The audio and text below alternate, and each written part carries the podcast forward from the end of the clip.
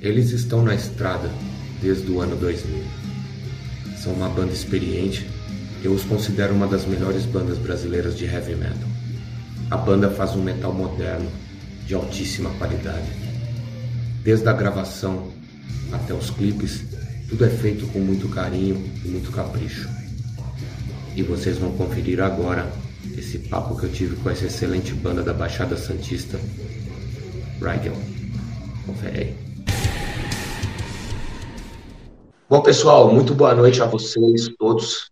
Muito obrigado boa. por vocês terem aceito. Foi, foi magnífico vocês terem aceito esse convite. É, esse é o quinto episódio do nosso Underground Podcast e é com muita satisfação que hoje eu vou conversar com a banda Rigel. Cara, antes de qualquer coisa, eu queria parabenizar vocês pelo trabalho. Eu, esses últimos quatro, cinco dias eu venho escutando o Rigel de cedo até a noite. Vocês têm bastante coisa, né? É, tanto no YouTube quanto em outras plataformas, e eu venho consumindo esse, esse material de vocês e eu achei a banda incrível pra caralho. E virei fã já de carteirinha. Já tenho algumas músicas selecionadas que eu quero conversar com vocês em particular disso daí também. E é isso. Obrigado por vocês terem aceitado o convite mais uma vez. Vamos sentar o pau aqui, né? Queria começar da seguinte forma. Primeiramente, eu me surpreendi que eu não até então conhecia o trabalho de vocês. É, a gente vem escutando várias bandas, cara, é, bandas underground, bandas um pouco mais conhecidas e tal, mas que ainda não tem uma, o reconhecimento que merecia, cara. E vocês é um grande exemplo disso, uma puta de uma banda que a gente achou é, necessário que a gente batesse esse papo. Quero contribuir né, para a divulgação do material de vocês, uma banda de extrema qualidade. E assim, cara, eu vejo vocês com uma banda de metal moderno, vocês fazem isso com muita qualidade, vocês somam elementos modernos do metal e elementos mais tradicionais também. E acho que vocês fazem isso de uma maneira muito inteligente. E, cara, eu queria saber o seguinte, já depois dessa longa, desse longo prólogo aí. É isso. Esse tipo de, de material de vocês, cara, esse metal moderno casado com, com elementos mais tradicionais do, do gênero, isso vem da liberdade individual de cada um, de várias influências individuais, ou vocês determinam que cada música vai seguir uma trajetória e ponto final vai ser daquele a banda é uma diversidade bizarra em termos de influência, né? E a gente deixa é, essas influências aflorarem na hora da nossa música. É, eu, particularmente, não, não reprimo ninguém. Tipo assim, ó, como é que é o nosso processo de composição? Porque eu acho que talvez a gente falando do processo de composição responda a sua pergunta.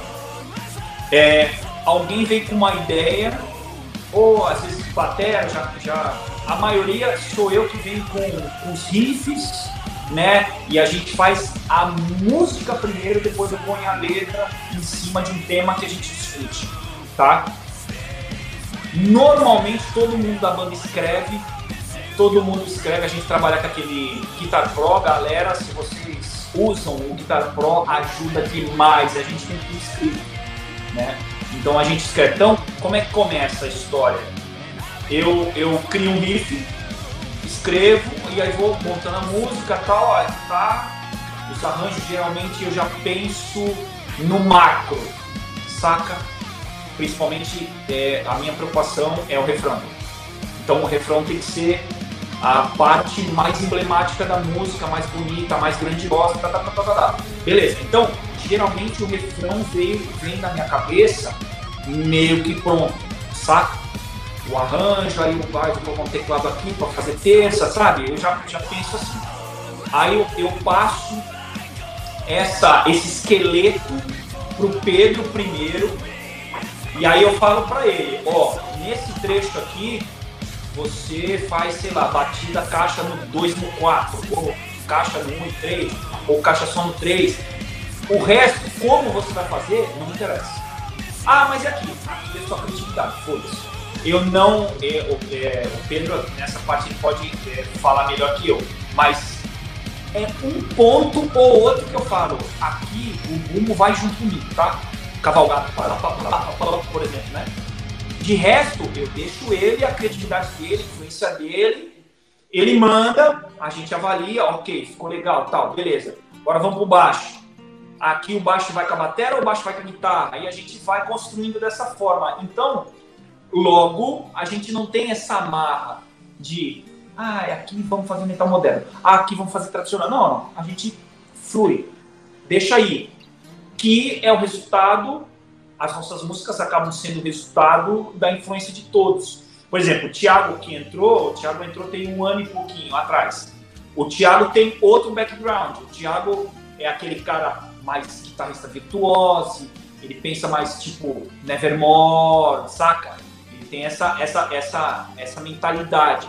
Então, como a gente tem trabalhado aí esses três singles, estamos trabalhando mais três, que a gente vai em estúdio agora no sábado, eu já mais ou menos, eu já sei como esses dois trabalham, porque a gente faz junto há muito tempo.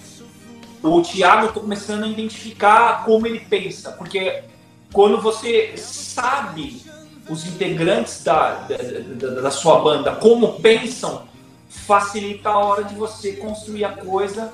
Falar, se eu fizer assim, eu tenho certeza que ele vai fazer uma levada assada. Se eu fizer assim, eu sei que ele vai querer groovar aquilo. Sabe? Você já sabe mais ou menos. Eu, já, eu, eu tenho esse feeling de identificar isso. E, por exemplo, arranjos. Ó, aqui, Thiago, faz um, um, um sweep de arpejo. Como ele vai fazer? É ele para fazer. Aí ele me manda pronto, ó, o que, que, que, você acha? Aí aquela coisa, pô, gostaram, não gostaram, muda aqui, muda aqui. É ele que cria a parte dele, entendeu? Então é um conjunto de coisas. Digamos que, basicamente, ou eu ou o Matheus, o Matheus também. O Matheus era guitarrista antes de ser baixista, então ele, ele é um bom riff maker.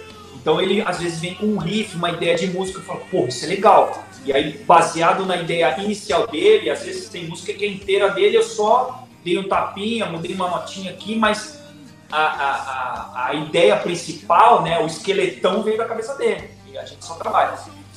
Logo, é, a gente não tem essa marra de estilo. Eu sou contra essa marra de estilo porque eu acho que limita, limita a musicalidade.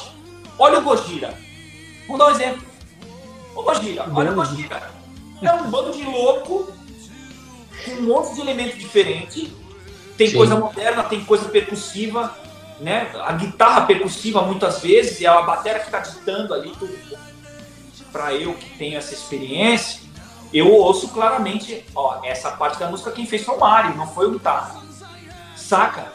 E isso faz com que a música fique rica. Você não tem que ter amarra nenhuma. Essa coisa de, ah, por exemplo, ah, nós somos o death, nós somos o trash, nós vamos fazer isso. Pô, eu Previsível acho demais, né? Exato, eu acho que limita demais, você funila demais as suas ideias.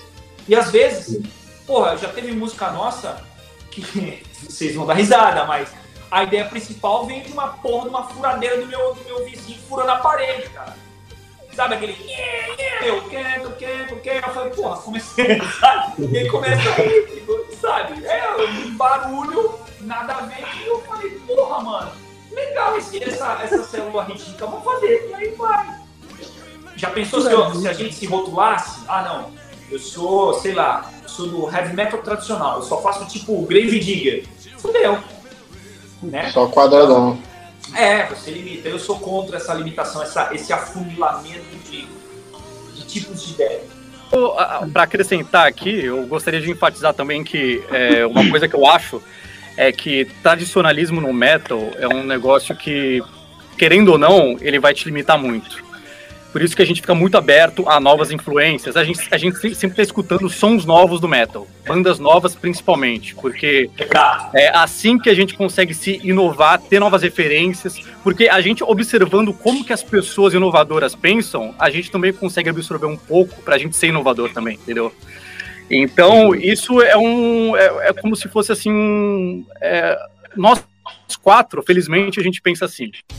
É, essa consonância que a gente tem, não sei se foi de forma espontânea, com convívio, mas nós quatro pensamos assim. Então, a gente sempre está muito aberto a novas ideias, ouvindo novas bandas. É, com a internet, principalmente, a gente consegue ter bastante acesso a, ao, ao que está nos top 10, por exemplo, de novos sons de 2021, tudo que foi lançado assim. Então, eu, eu acho que seria uma pena, assim, a gente ficar pensando só no tradicional, no tradicional, sendo que a gente está em 2021 e a gente não quer tentar emular um som de 1980, 1970, sabe? Por mais que a gente a tenha muita influência disso. Vida própria. Exato, exato, porque se você parar para pensar, aqueles caras que tiveram aquelas ideias de música na década de 70, 80, eles tiveram aquelas ideias porque eles viveram na década de 70, 80. Muito do estilo de vida dos caras tá ali. E agora, a gente que tá em 2021, a gente também é, é impactado por um monte de é, é, elementos externos do ambiente que fazem com que a gente pense e a gente absorva até musicalmente isso é, não apenas falando apenas de letra, assim, mas uh, isso como tem bastante influência no, inconsciente da, da, da, gente, das pessoas, até mesmo ideias music, puramente musicais, a gente consegue traduzir isso de forma mais diferente, de uma forma experimental. Então, a gente tem que simplesmente ficar olhando lá para a década de 70, 80, tentar fazer o mesmo som que os, aqueles caras tentaram fazer é um desperdício de, de oportunidade também, porque a gente que está vivendo agora no 2021 a gente, só a gente vai saber o que a gente está sentindo nesse momento. Se alguém quiser tentar saber como que a gente se sente agora, daqui a 20 anos, eles vão conseguir ter essa experiência. Exatamente como a gente também consegue com os clássicos, Black Sabbath, Purple, Iron Maiden, Judas Priest, o que, que os caras estavam passando lá. Então, esse que é também uma filosofia que eu penso e que para mim faz muito sentido quando a gente escreve novas músicas porque senão a gente acaba desperdiçando o período que a gente tem, as influências que a gente tem externas do mundo, da sociedade. Né? Deixa eu te perguntar mais uma coisa, é, você puxando um gancho disso que você falou. Por exemplo, você exemplificou que é, seria perda de tempo voltar a tentar reproduzir algo que foi feito no passado e esse passado só foi feito porque eles viviam nessa época e hoje a gente vive em 2021. Você acha que hoje em dia está cada vez mais difícil tirar ideias novas, é, trazer algo novo que ainda não foi feito para justamente trazer o diferencial? Ótima pergunta, tá isso, ótima. Você acha que está se esgotando as possibilidades, cara? Porque as notas são as mesmas, as guitarras são as mesmas, aumentam o número de cordas, abaixam as afinações, aumentam a velocidade. Mas assim, cara, ainda a gente está falando das mesmas coisas, entendeu? E as possibilidades novas, vocês acham que tem ainda onde explorar mais, cara?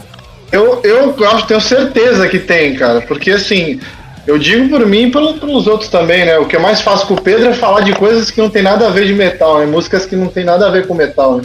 A gente conversa muito, sei lá, de música instrumental, de referências de música caribenha, saca? Jazz. Então, assim, se a gente faz um som pesado e pega uma referência diferente, já não vai ser a mesma coisa, né? E se, for, e se soar como alguma coisa que a gente já conhece, a gente vai saber. Falar, tá, não é isso, né? Eu, eu penso dessa forma, né? É, é então eu sempre também busco outras maneira. coisas. É só você pensar da seguinte maneira. Vamos, vamos fazer, por exemplo, nos anos 2000, quem foi, quais foram as bandas que saíram da caixa? System of a Down, não tinha nada igual. Isso. É simples? É simples. Tem gente que gosta, tem gente que não gosta. Mas não tinha nada como eles. Era uma coisa meio mistura com punk, com. Era meio maluco, né? Os primeirão. Aí o Toxicity já começou a enveredar com uma coisa mais. Né? Mas, mas não tinha nada como ele.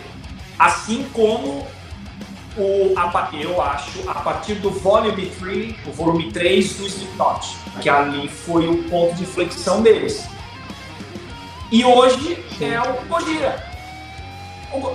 Cara, é ridículo o cara ter aquele som esfregando a mão na guitarra. Isso sempre tava ali, mas ninguém é. explorou. É. Saca? Entendeu? Então, tem tanta coisa ainda para se fazer, as notas são as mesmas, eu concordo, mas por exemplo, pra, pra eu que sou, eu sou vaca né? Eu sou vaca velha, sou um cara de novinho, sou vaca eu tô quase chegando aos 40. Isso é vaga velha. É, há 20 anos atrás, a gente não poderia nunca imaginar essa molecada tipo períferi, a forma como eles compõem em acorde, fazendo um solo no meio da base. A, a base é quase um solo. Né? Ele vai viajando, ele não faz bordão. Nunca que a gente ia pensar isso há 25 anos atrás. É. Então, é o que o Pedro falou, as gerações vão vindo, as coisas vão vindo, é uma nova forma de olhar para o instrumento, de olhar para a guitarra não como o Judas fez, Sim. saca? Mas como essa molecada olha o instrumento, essa molecada olha o instrumento não da mesma maneira. E esse olhar, ele é geracional. Ele é geracional, né? É, você tem um monte de moleque com 20 anos youtuber aí que é retardado de guitarra, esses nerds de guitarra, sabem muitas vezes, em termos de som, de tecnologia, muito mais do que esses caras que estão há 30 anos, 40 anos no mercado. Certo? Né? Então, é, e, é, e eu acho que tem como explorar.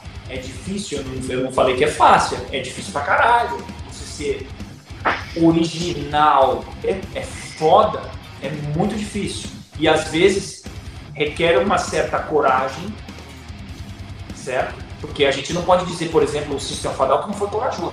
Porque quem é que nos anos 80 ouviu o Sistema Fadal e ia dar audiência para eles? Ninguém. Ia falar é, dificilmente. Foi na época certa, na hora certa. Exato. Tipo, tu ia olhar aquela Sugar, Sugar, nada a ver, parece uma, uma, uma dancinha de criança e de repente começa.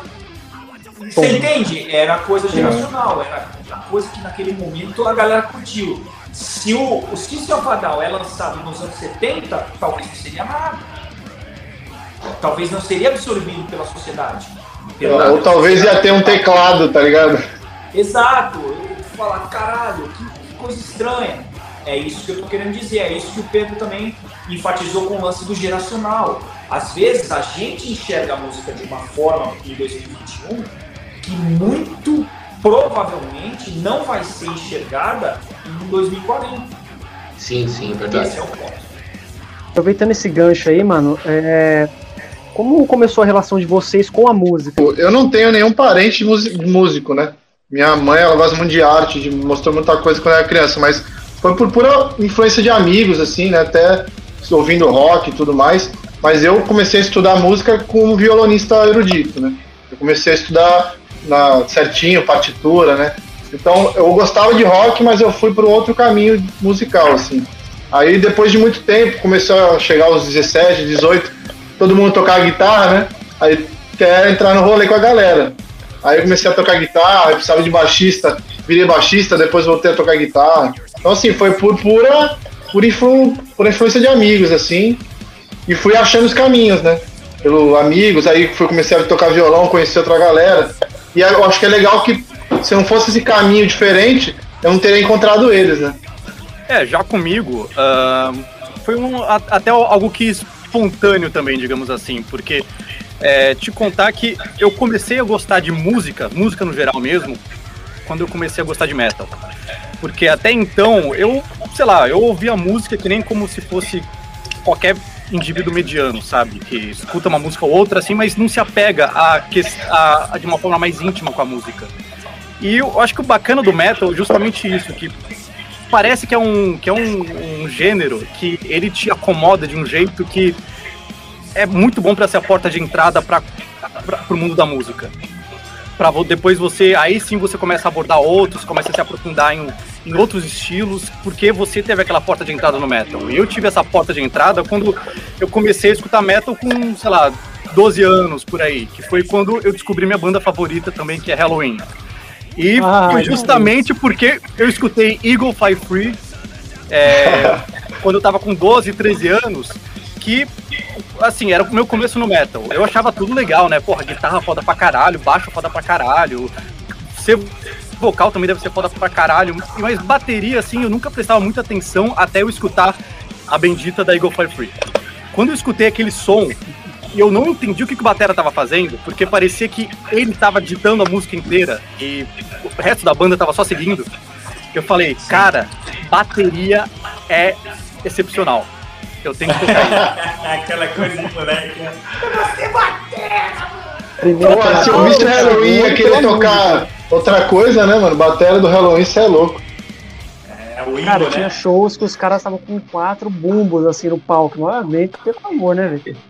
Não, o Dani é outro retardado também. O Dani, assim, eu escutei bastante assim da fase dele também, o The Legacy, o Gambling with the Devil. tem muita coisa legal também. O Seven Sinners também. Assim, o Halloween é uma escola de batera, né? Mas eu entrei no, no, no, no, no instrumento justamente por conta disso. Por conta da Eagle Fly Free e por conta do Windows. Se não fosse ah, esses dois fatores assim, eu nem sei se eu ia estar começando, eu ia ter começado a tocar instrumento. É, o Halloween foi a entrada pro metal, cara. Achei um CDzinho assim branco, achando que era um DVD merda. Aí eu coloquei no meu som assim, rapaz. É logo Keeper of Seven of the Rings. Branco é Não, o Master filho. É o The Keeper of Seven Keys. É a, ah, a parte 2 ainda. E a parte 2 é. Caralho, esse, esse é foda. explodiu assim, ó. Tipo, explodiu, cara. É, Aquilo ali pra mim, mano. Cara, uma escola, né? a forma como eu entrei é meio inusitada. Se eu, eu vou contar, ninguém acredita. É. Assim, eu cresci na periferia aqui de Santos, né? Vim de família pobre. E eu morava na periferia, então na época ouvia muito, na época, é, funk, essas coisas de periferia, né?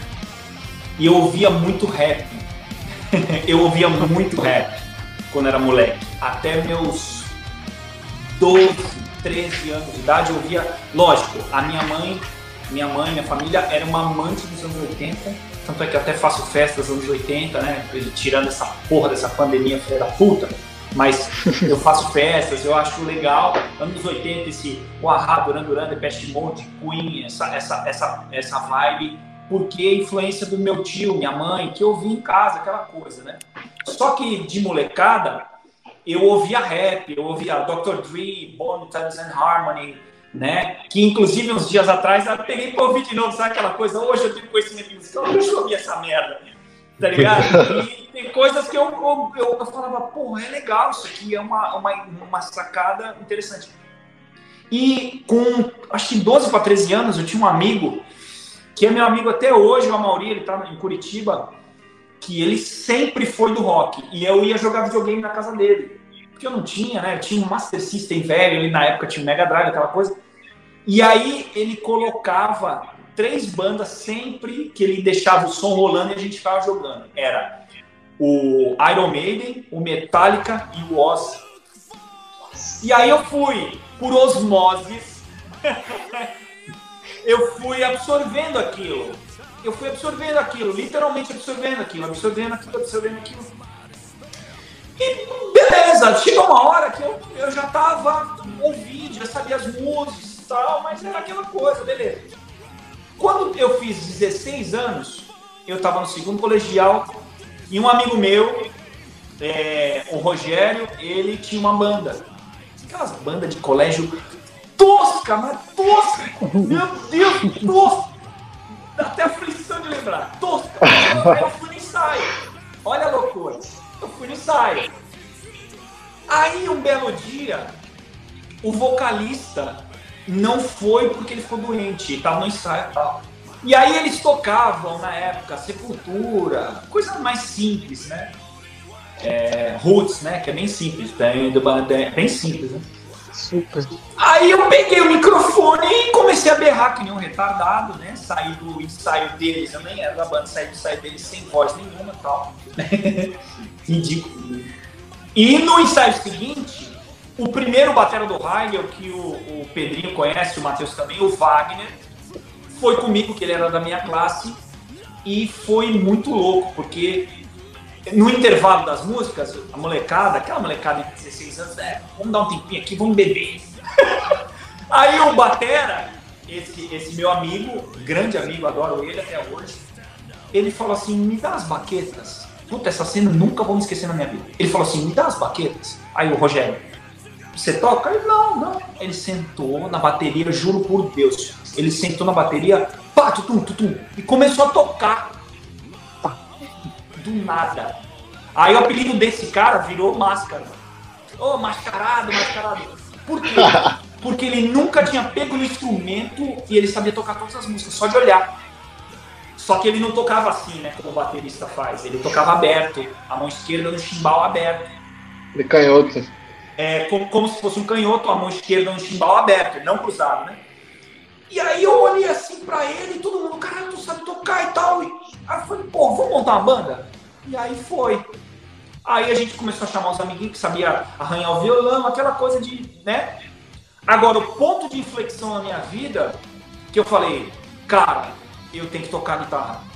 Foi um solo que eles já sabem, que é o Over the Wall do Alex Skolnick do Testament. Quando eu ouvi aquele solo, aquele...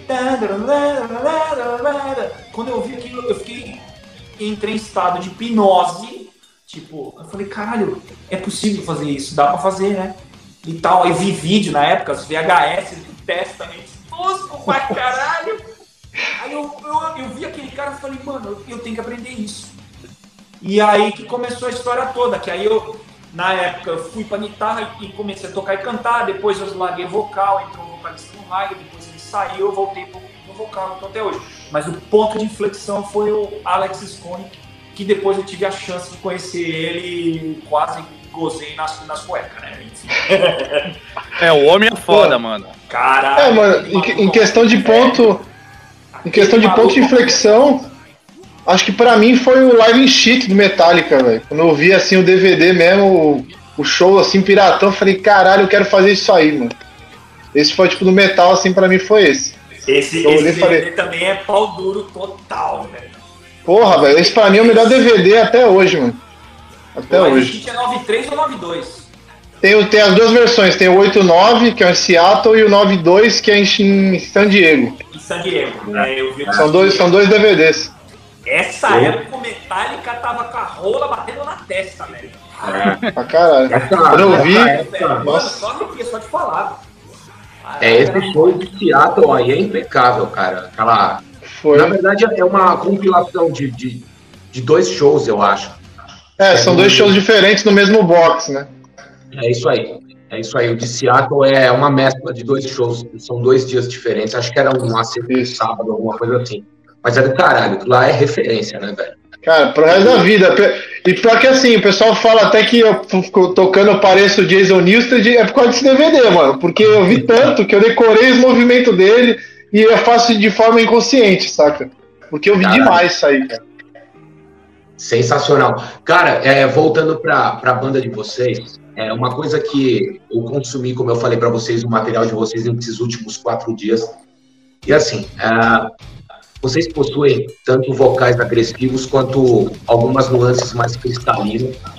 E, cara, eu achei mega interessante o jeito que vocês construíram, constroem as músicas dessa forma. É, vocês acham que esse recurso se tornou algo marcante na música de vocês? E se sim, vocês têm isso meio que como uma obrigação de colocar esse recurso sempre em todas as músicas? Ah como é que eu posso te dizer? Geralmente, vamos lá, é, lembrando que, como eu falei no, antes, eu penso no refrão. Quando a gente pensa em refrão, aí entra a parte de produção musical e tal que a gente vai aprender ao longo do tempo. Conversando com muitos produtores, amigos nossos, não só o Rodrigo, mas eu tive, eu tive um professor chamado Rodrigo Alves, que ele foi do Viper uma época, né? É daqui de Santos, ele tocou no Paralax, enfim, é um cara sensacional.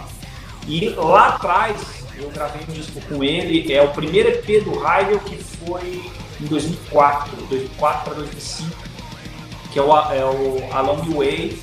Que é um EP, era nessa fase o Heidel era meio metal melódico assim tal, mais melódico, meio prog, mais melódico assim. E ele falava assim que o, o refrão é a, é a parte da música que o, a pessoa que vai ouvir o teu material, ele tem que sair assoviando. É a parte que tem que grudar na cabeça do, do, do ouvinte. E eu levei isso para mim para vida. Né?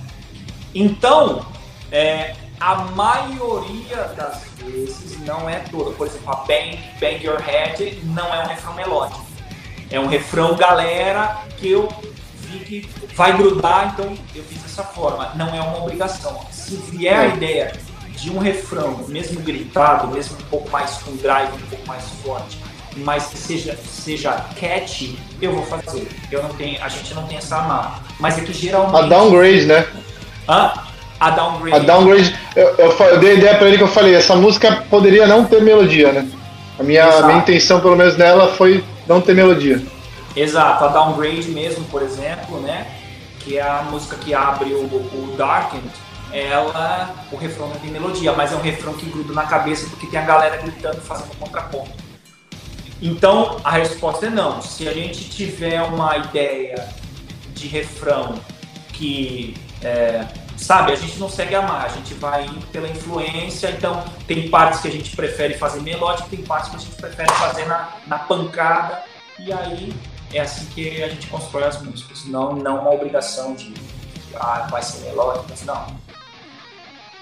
Tá, e, e de, deixa eu só perguntar mais uma coisa, nesse, puxando um ganchinho aí, é, vocês disseram que vocês não se sentem presos a um, um estilo pré-definido, né? Podendo transitar em, em, várias vertentes dentro da música pesada. Cara, é, como, eu, como eu falei para vocês, é, vocês usam esse recurso de uma maneira bem bacana. É, de todas as músicas que eu ouvi, inclusive eu até escolhi uma música preferida que eu já deixei aqui de canto, que eu quero que vocês falem sobre ela. É onde eu achei essa característica mais, mais perceptível. Vou até colocar aqui a música chamada An Ocean Between Us. Legal. Cara, eu até eu, eu, ia ser depois dessa questão, mas eu queria até colocar agora, justamente para lembrar nessa questão, que foi aonde eu percebi mais, onde vocês colocaram, é, é, não sei se isso foi proposital, mas eu acho que casou da maneira mais animal possível esse recurso de colocar um puta peso na hora que vocês estão cantando e de repente colocar um clima, uma nuance completamente diferente numa outra parte, principalmente no refrão. Sim, sim. A Notion Between Us, ela é, é particular para mim, em especial, porque essa música foi feita, que assim, é, eu evito falar, né, por motivos de trabalho, mas eu, eu trabalho em plataforma de petróleo, né? E a o, o nome, A Notion Between Us, é, foi uh, 2016 para 17, se eu não me engano, ou 17 para 18, eu não, tô. Me ajudem aí, eu acho que foi 16 para 17. 16 para 17. 16 para 17. 16 para 17. Eu estava no ano novo trabalhando embarcado. Na hora do ano novo eu estava no controle.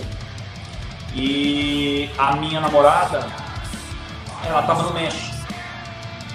Ela estava fazendo a viagem ano novo com, com amigos, com umas amigas e tal. E naquele momento específico da minha carreira fora da música, eu estava passando por um momento muito difícil. E aí, eu, como eu estava no controle, eu estava falando com ela e eu estava no turno da noite. E o meu turno da noite é das 7 da noite às 7 da manhã. E eu fiquei conversando com ela via, via Facebook, né? Via o Messenger do Facebook, eu trabalhava, falava um pouco com ela, ela estava se divertindo e eu estava passando por um momento meio, meio merda no meu trampo. E aí foi um desabafo, eu falando para ela me resgatar do mar. Entendeu? Então, é, essa música foi muito espontânea. Essa música eu, eu, eu escrevi ela em sei lá, quando eu saí do turno do ano novo, dia 1 de janeiro de 17, né? Eu saí do turno cansado, eu sentei antes de dormir, sentei, peguei o papel próprio, escrevi ela assim, pá. Escrevi ela, no dia seguinte já, eu sempre levava a guitarra numa plataforma, e aí eu arranhei alguma coisa, quando eu desci, ela estava pronta na minha cabeça. Eu desci, escrevi no guitarra, mandei para eles, ela já veio pronta na minha cabeça, sabe? Então, a Notion Between Us é eu falando a, a misery, a, a, a merda que estava passando, e eu pedindo para ela me tirar da plataforma, ela para me tirar de lá, para eu ter uma vida melhor. É nada mais isso. Cara, um puta hit fudido, cara. Fudidaço, fudidaço mesmo. É, e o clipe? Tu viu o clipe? E assisti tudo, cara. Você sabe quem é a. São coisas estranhas. sabe quem é aquela menina? A que você, a que você fala do lado dela, assim. É isso, é a Mel Fire. Bem conhecida pode procurar uma arroba dela no Instagram. É uma É conhecida pelo, pelo, pelo material adulto. Mas ela é uma grande amiga minha.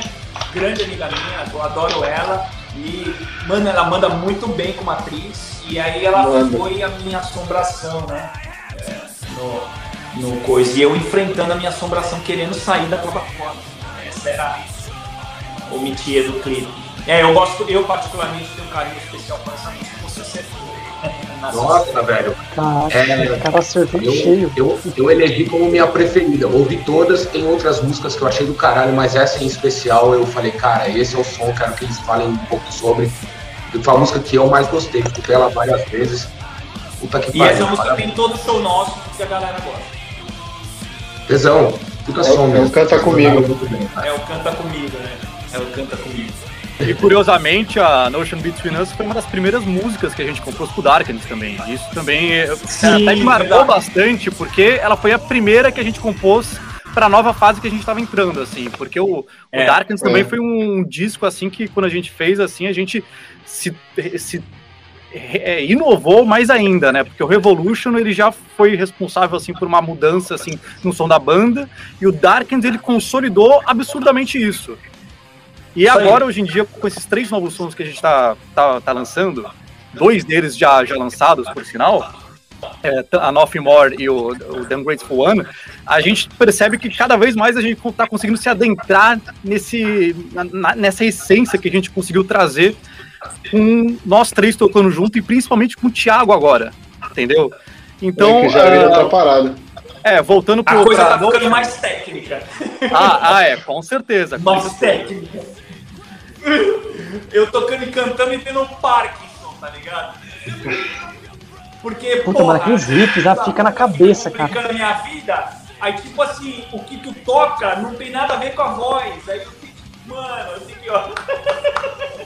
Me foda. Só B.O. É, isso aí, isso aí eu vou perguntar pra você em breve. Isso aí eu vou perguntar em detalhes daqui a pouco. Sobre a composição, de cantar e tocar, Aguenta aí que você vai responder isso daí pra gente. Beleza. Vai lá, Paulo, fala, fala a sua aí. Mano, vocês pensam em fazer uma música dedicada a esse caos que o mundo inteiro tá vivendo? É... E, tipo, vocês acham que é um tema que vocês consideram tipo, terrível demais para se abordar agora? Ou qual é a opinião de vocês sobre isso? A Nothing More, ela é parte disso. Porque eu acho assim, falar de pandemia vai ser redundante. Vai ter muita Porque gente falando. Todo mundo vai fazer, certo? Então eu pensei no seguinte, em a gente tratar assuntos paralelos à pandemia, não propriamente isso, porque cara, é o que tu falou, todo mundo vai fazer, vai ser algo corriqueiro. E a Nothing More, ela fala de um cara que está em depressão e que não consegue sair do quarto. Tanto é que no final eu abro a porta e saio, né? Aí fica aquela, aquela coisa. Ele morreu e encontrou a luz ou ele saiu do quarto e venceu a depressão? A gente deixou isso em, aberto de propósito. Por quê? Porque a pandemia, muitos amigos meus entraram em depressão por ter ficado em casa.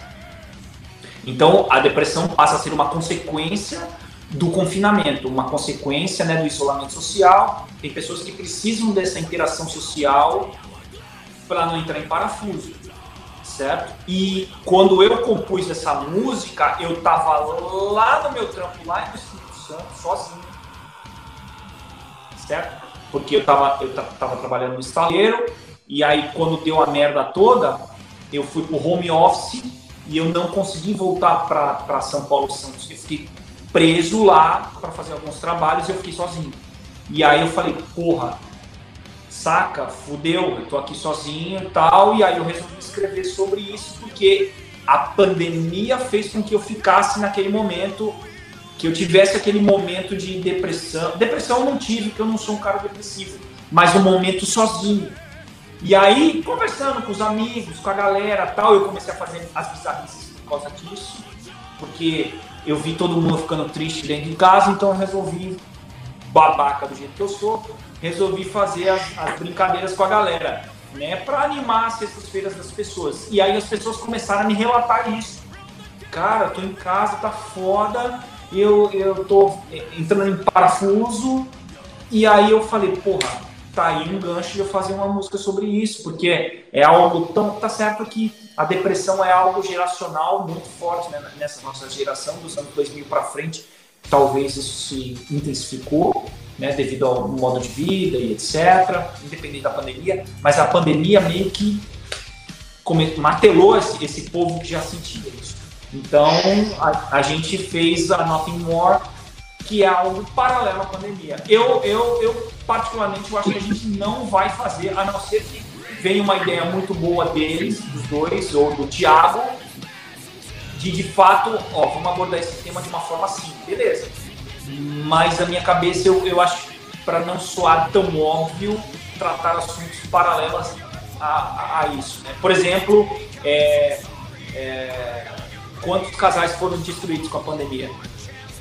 Do convívio, né? De ter que é, você entende o que eu quero dizer? Antigamente o cara vai trabalhar, a mulher vai trabalhar e tal, assim, à noite.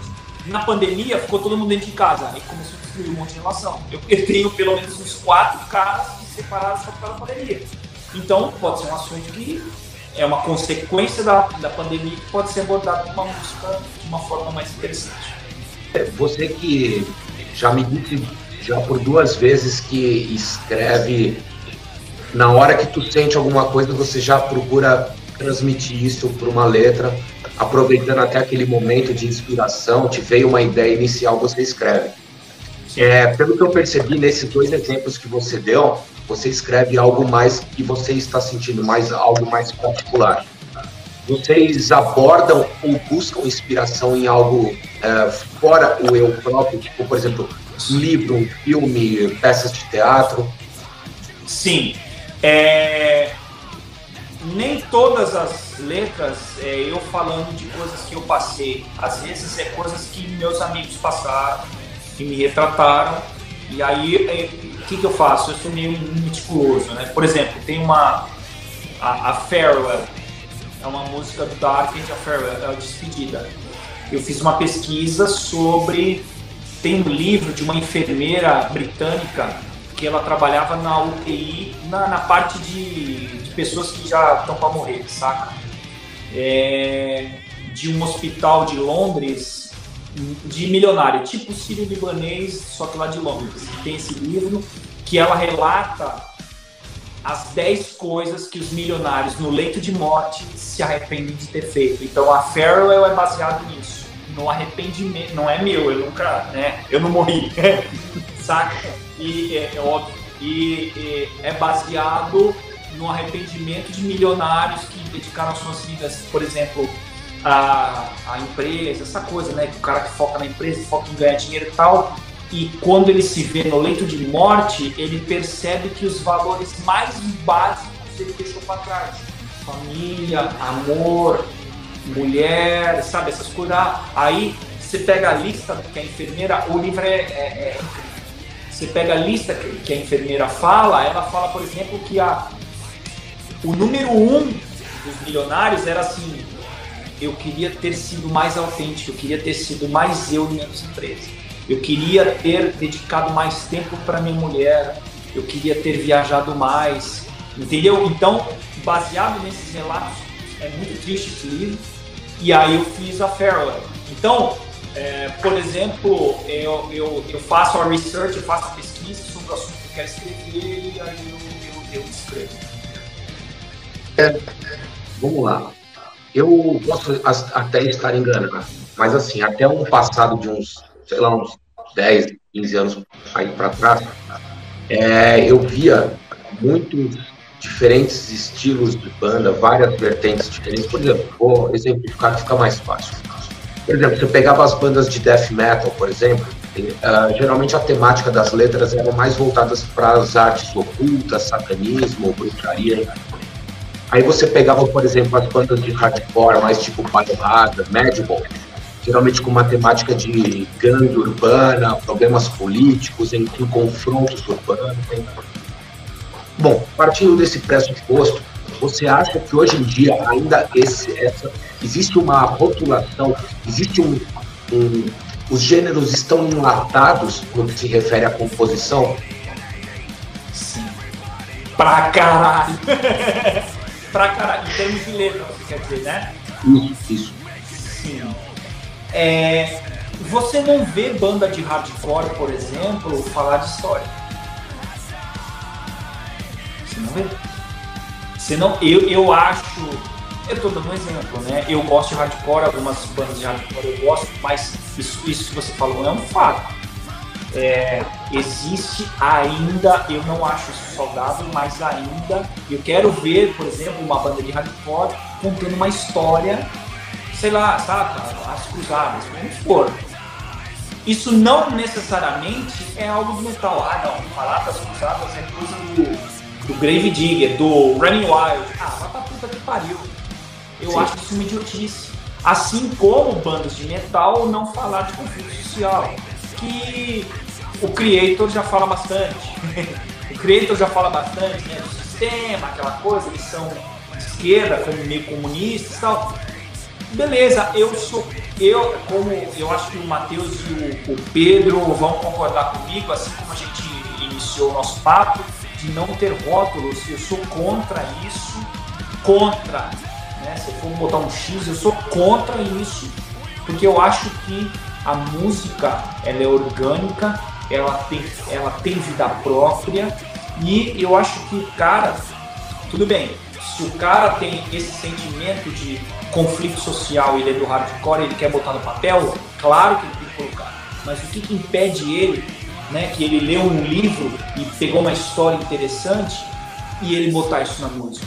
Nada deve impedir isso. O que, que determina que um cara é do death, que um cara é do black, que um cara é do trash. O que, que determina? Ah, é o tema? Eu acho isso raso demais. É raso demais, a gente afunila demais.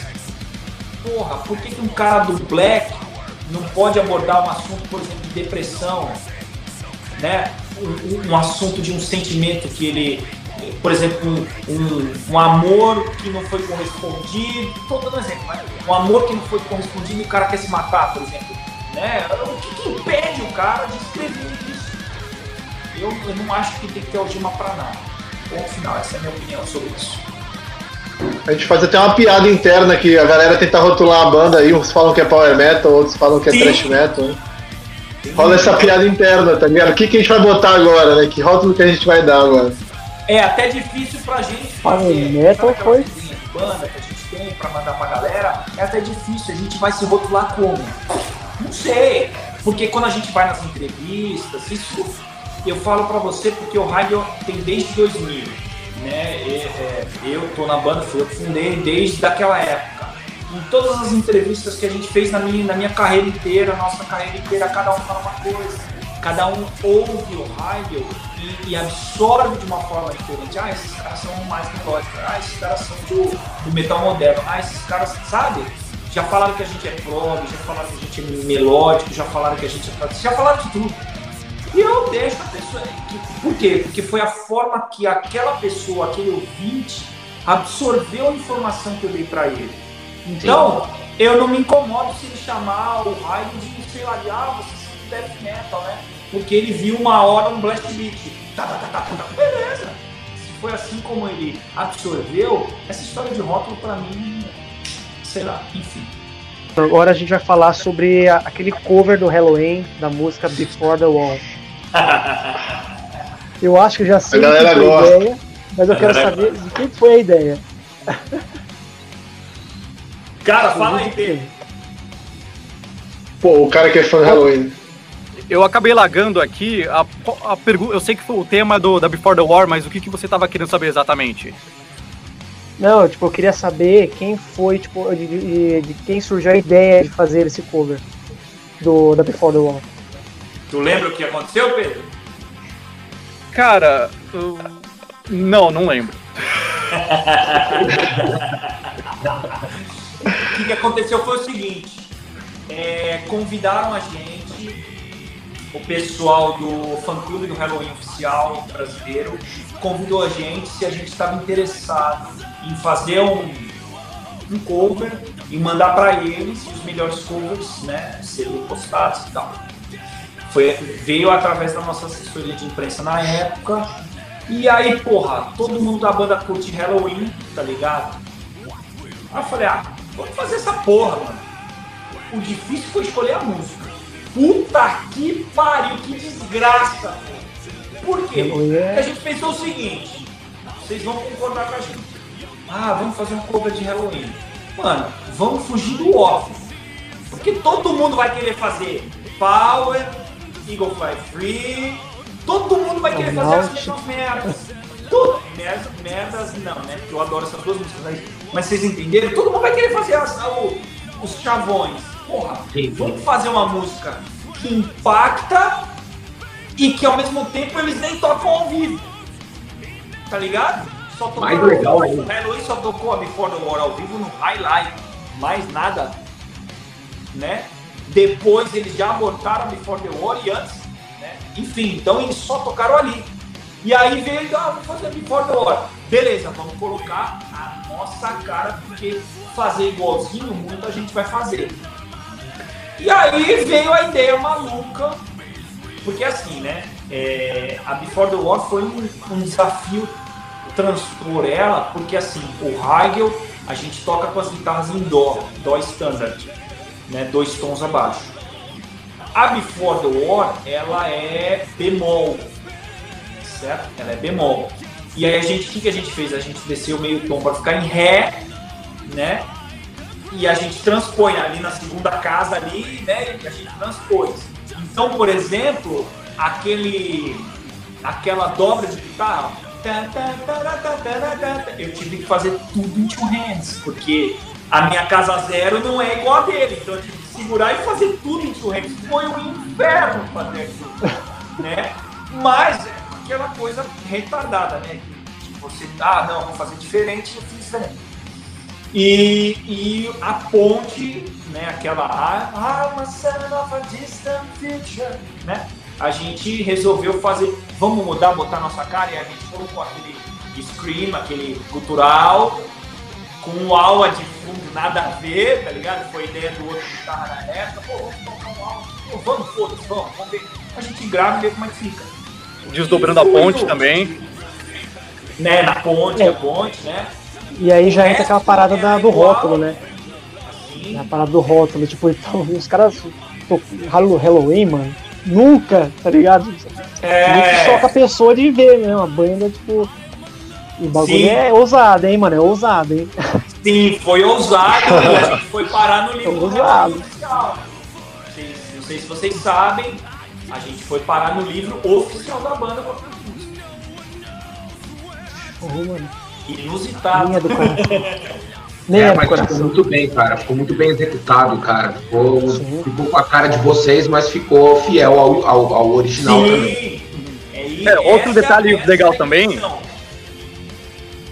Vai, Pedro. Outro detalhe legal também, a gente tava falando do livro do Halloween e tudo mais, assim. Na época foi a minha primeira experiência com, com Heigl também, porque eu tava entrando em 2014. Foi justamente quando foi lançada a música.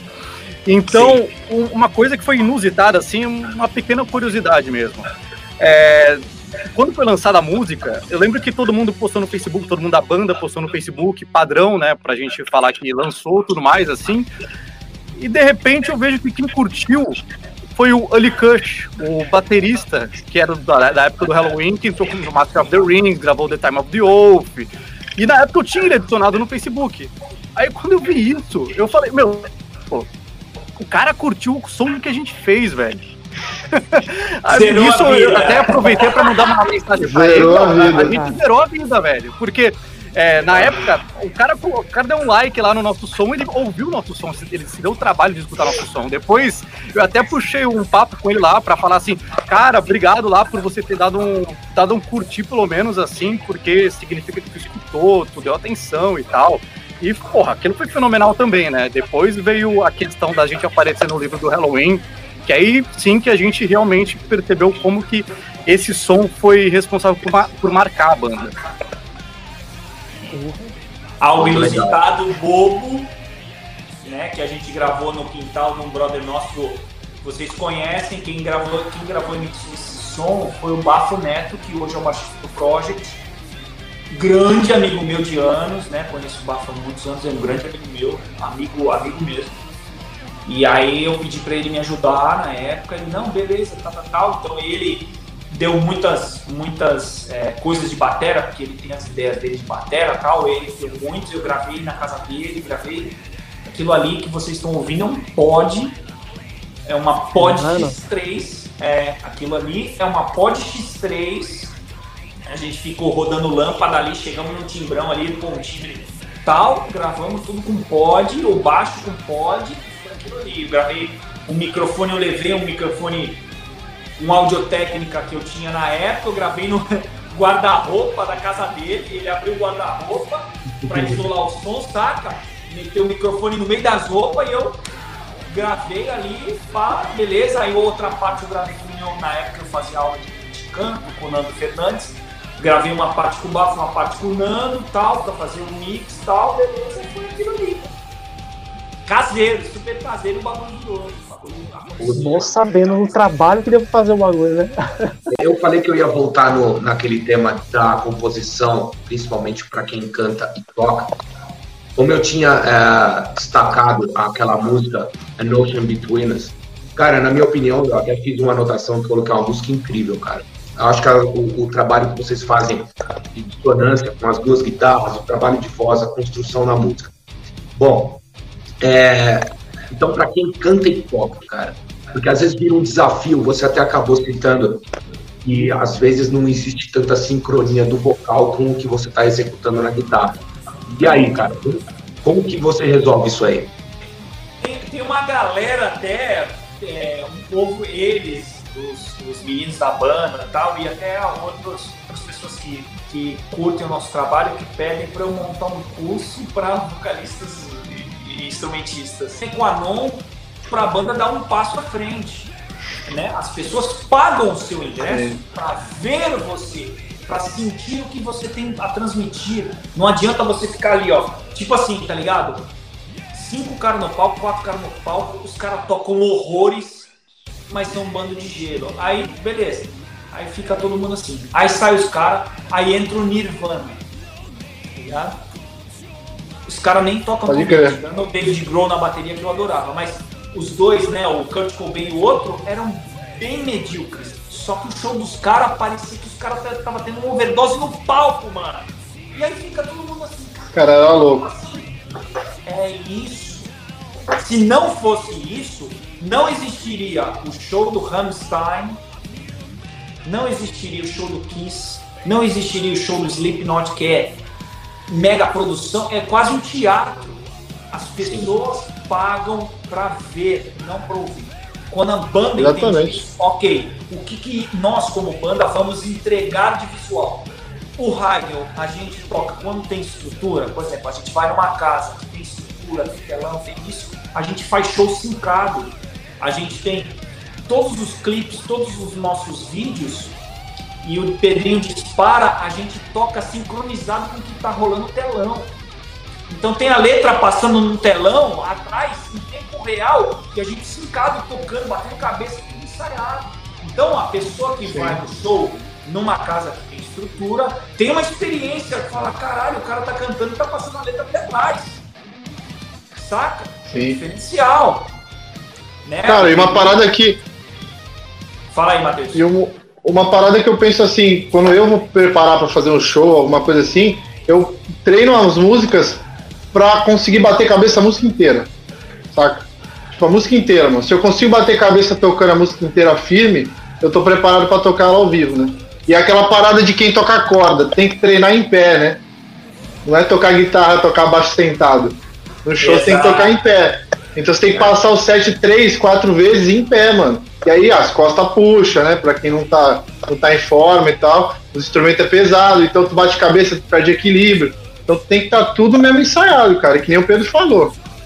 É isso. Então, a, o problema que eu vejo das bandas underground brasileiras elas, é que elas não se preocupam com isso.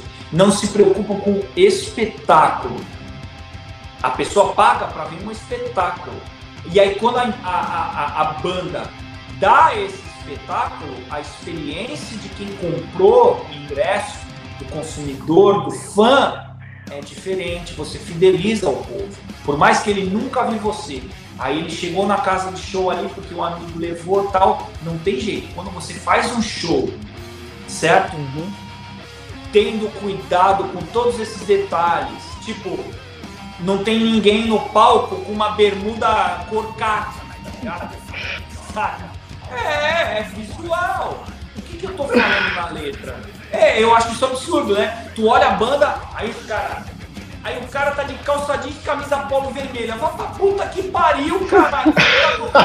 Mano, filha da puta. A gente fala direto, falava. Eu falava pro Voz direto, eu queria tocar no Pantera porque os caras eram foda de bermuda, mano. Exato, mas a proposta. Os caras eram a única banda foda de bermuda. Tu já viu é o Slayer tocando de, de, de, de best? Tu não viu, caralho? Tu não viu? Porque ah. é todo um conjunto conceitual. O Tom Araia tava com um shortinho bem feminino no show lá que eu vi. sim, olha... mas, é, mas é, é uma coisa esporádica. O Jeff. É, sim, sim. ela já passou do ponto. Né? Camuflada, é, tá ligado? Mas o que eu é, sim, sim. é, é, é você não pode destoar tanto do produto que você está fornecendo. Lógico, você lógico. Sim, a proposta. Tal, Respeitar sabe? a proposta. Exato, é a mesma coisa um, um sertanejo. O sertanejo nunca vai subir no palco vestindo blusa havaiana e bermuda de tactel como se fosse um surfista. Ele não vai fazer isso. Isso é algo básico do show business que as bandas underground brasileiras, muitas não entenderam. E aí, olha o Crisium mais underground que o Crisium não existe. Como é que eles tocam? Eles, eles são fiéis àquele, àquele estereótipo né, do, do cara malvadão, do cara que com a sobrancelha do bad boy, tá ligado? Aquela sobrancelha do bad boy. Eles são fiéis àquilo. O, é, o público que vai para assistir vai para ver aquilo. Imagina o que, que o público de death metal deles iria pensar se o Max Colessen subisse no palco com uma bermuda da Ciclone de funk pelo amor de Deus, é meio básico. O grande problema do underground. Ela é ciclone, mano. É, é peguei pesado o ciclone, né? Então parece uma bermuda de tapete, aquela tapete da avó, aquela merda. Mas, assim. Toalha de banho. O underground, muitas vezes, desconsideram fatores básicos da cena. E aí fodeu, cara. Você não tem um produto. É, uma, nós, né? Não é porque a gente veio da praia. Não é porque a gente veio da praia que, que a gente faz de bermuda, né, mano? Exato. Uma coisa que o, o, o, baixista do Infector Cell, nós conversamos com, ele na, com eles na semana passada, eu achei interessante o que ele falou. Por exemplo, uh, tem muitas bandas que reclamam do público, falam, pô, a gente entrou, ficou todo mundo sentado.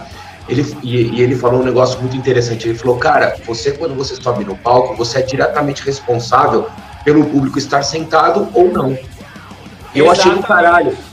E eu achei do caralho, porque assim, cara, você, quando você assume o papel de subir no palco, no caso de vocês, vocês estão lá mostrando o som de vocês, se possível, mostrando com toda a parafernália que vocês têm direito, porque o público quer ver justamente isso. Sim. E aí cabe a vocês justamente manter esse público em pé ou sentado, né? De trazer o público para você. E eu achei muito interessante ele falando é, isso daí, porque imagino que vocês tenham a mesma visão, porque trazendo tanta, é, tanta informação da forma que vocês podem passar, fica a cargo de vocês mesmos trazer esse público para perto ou não, né?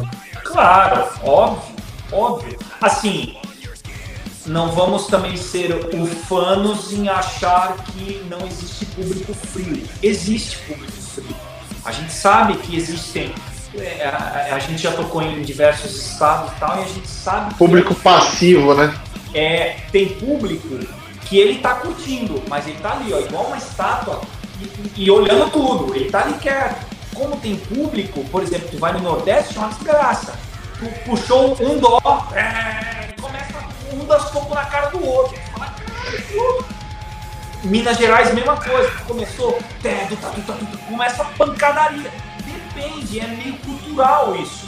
Mas a forma na qual show será conduzido é responsabilidade da banda. É responsabilidade da banda.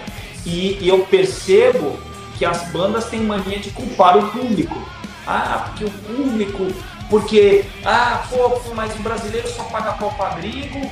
Brasileiro, cara, eu acho o seguinte, meu ponto de vista, fãs, é, a gente não tem a projeção que a gente gostaria, porque a gente não tem tanto dinheiro para fazer um broadcast como a gente gostaria, porque é caro, não tem jeito. Essa história de, ah, eu vou ficar na internetzinha assim, cara, é um e um milhão que funciona. O lance é marketing, tem agências que fazem isso, que fazem seu broadcast, que fazem a sua distribuição, não só de material digital, como de material físico e tal. E você precisa ter esses acessos. E isso é caro, isso não é barato. Por isso que o Brasil não tem tantas bandas em cenário mundial. Por quê? Porque além da qualidade. Pô, você pega aí, quantas bandas que você, na sua cabeça, Edu, Edu e Paulo, que você fala assim, pô, essas bandas teriam condições tranquilas de tocar um vacuum, porque tem, tem, tem peito de chegar e fazer bonito. Quantas? Tem várias. Vocês, por exemplo. Exato, eu, eu, eu acho que o Raigo se garante de tocar. Eu já toquei para 10 mil pessoas, né? No Beholder Fest da vida, no Araraquara Rock, tinha 6 mil negros olhando pra minha cara. Eu não, eu não tremo muito na base, não. A gente aquele fuzil na barriga, entrou, bateu a primeira cabeça e já cheio. Beleza, eu acho que eu tenho condições, nós, né? O Raigo tem condições de fazer isso. O problema é que dessa trajetória de, de nós hoje aqui até lá, quanto custa? o lance é esse, how much? Nós estamos falando de grana. Quanto é que é o passe do jogador para jogar na Copa, né? O povo romantiza demais. Quando você está inserido no meio, você conhece as pessoas, você está falando de um plano de distribuição maciço na América Latina custa 87 mil reais. Quem é que tem para bancar isso? Você entende? Ninguém tem. 80, 90 é mais ou menos o preço de uma distribuição violenta. Estou falando assim de entrar em todos os países da América Central e entrar em tudo quanto é rádio e distribuir a porra toda, de verdade. E essa grana de banda underground? Ninguém cara. Então, fica aquela coisa de, ah, porra, o país não ajuda, o país não sei o que. Rapaz, isso não é muito diferente lá fora. A diferença das bandas europeias tal, é que tem festivais lá são financiados e tal, tal, tal, e talvez essas bandas como nós, pequenas, conseguem morder pelas beiradas algum festivalzinho que dá uma projeção e aí eles começam a expandir um pouquinho. A gente não tem isso, né? Por exemplo, quando tem um, um vai, um Monster, um Rock in Rio, quantas bandas underground tocam? porque não é interessante. Lá é diferente, lá eles têm um pensamento um pouco diferente. Tá certo que bandas Mas muito, muito, muito. Exato, bandas muito, muito, muito underground não vão tocar mesmo. Não vai, porque a parada é grana. Né? Então, o cara que está fazendo festival, ele vai pensar o quanto de retorno que aquela banda X vai dar para ele. Isso é. A gente não pode se ufanar e nem ser romântico. A gente tem que pensar e pisar no chão. Agora, o fato é que lá, por exemplo, se você é uma banda da Europa, que você mora em qualquer lugar ali da Europa, quantos festivais você tem disponível para você tentar entrar? Milhares. Milhares. Gigante, gigante. Não, e, e, eu vou falar o seguinte para vocês: vamos tirar os grandes, vamos tirar Wacken, Hellfest, Download, Gods of Metal, vamos tirar. Cara, de festival underground tem uma paulada. Sim. Aqui não tem. Aqui tem quantos? Conta nos dedos de uma mão. É abrir o Pro Porão, o que mais tem?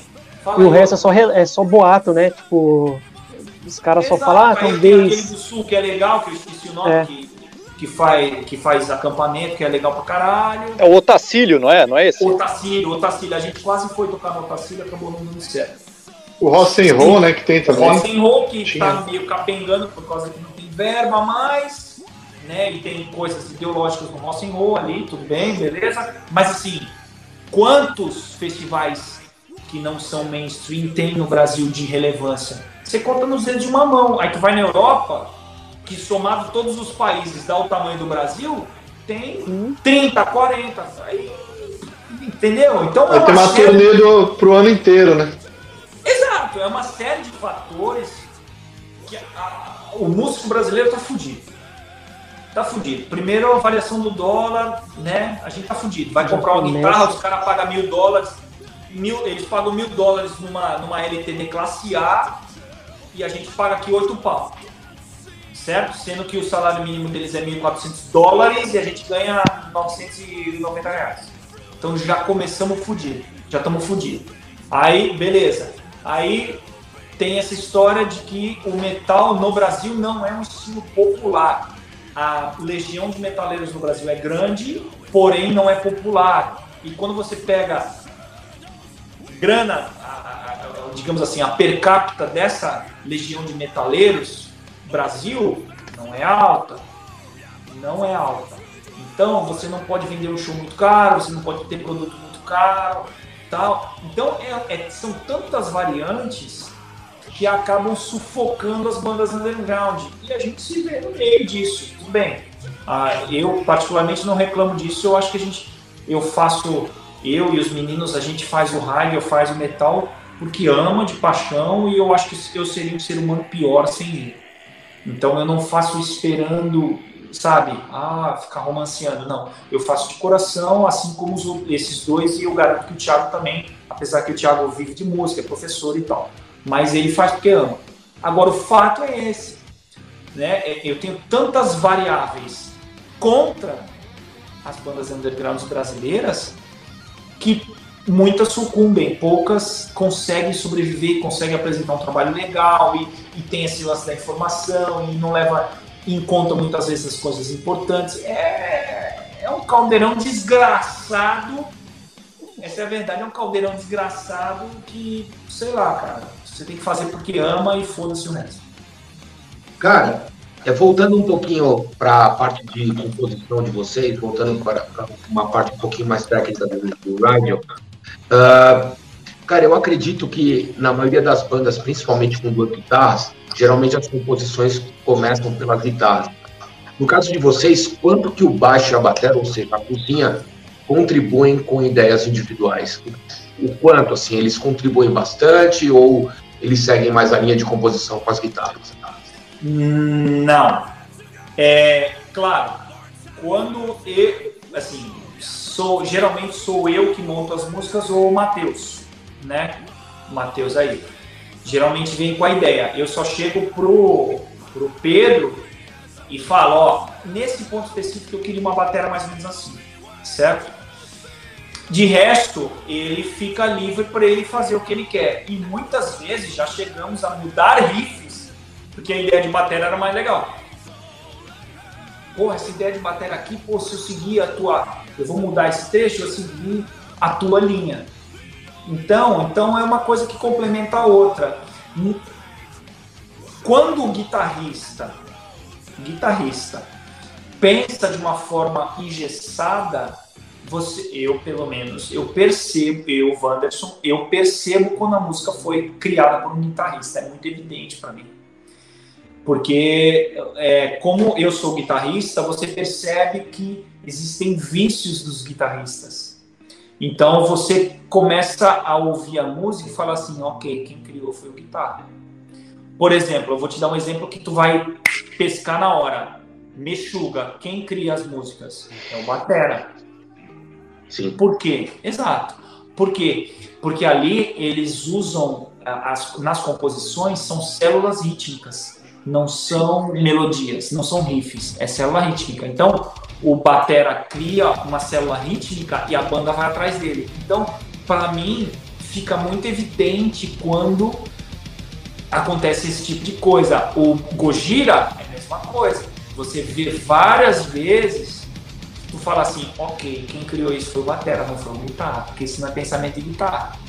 Saca? Então, eu acho assim, no raio propriamente dito, em termos de baixo, a gente sempre vê se ele vai seguir a guitarra ou se ele vai seguir a bateria, né? Porque existe diferença, a gente vai ver, a gente grava os dois jeitos muitas vezes e vê qual que soa mais legal. Mas a bateria tem muito mais influência na música porque ela é o coração da música do que qualquer outra coisa. Eu fiz um riff, ele fez a batida, eu gostei da batida mais do que o riff, eu montando. Tá. Já aconteceu isso. É, inclusive tem, tem músicas, que nem por exemplo a própria Unreal Life, que elas surgiram justamente por conta de um groove meu que eu acabei vindo com a, com a ideia pra banda. E aí a gente aderiu. Começou simplesmente com aquela introdução que é um tribal, assim, e também o baixo me acompanha. E aí uma música inteira veio por conta disso. A música que também a gente admira bastante, que surgiu por conta de uma ideia de batera.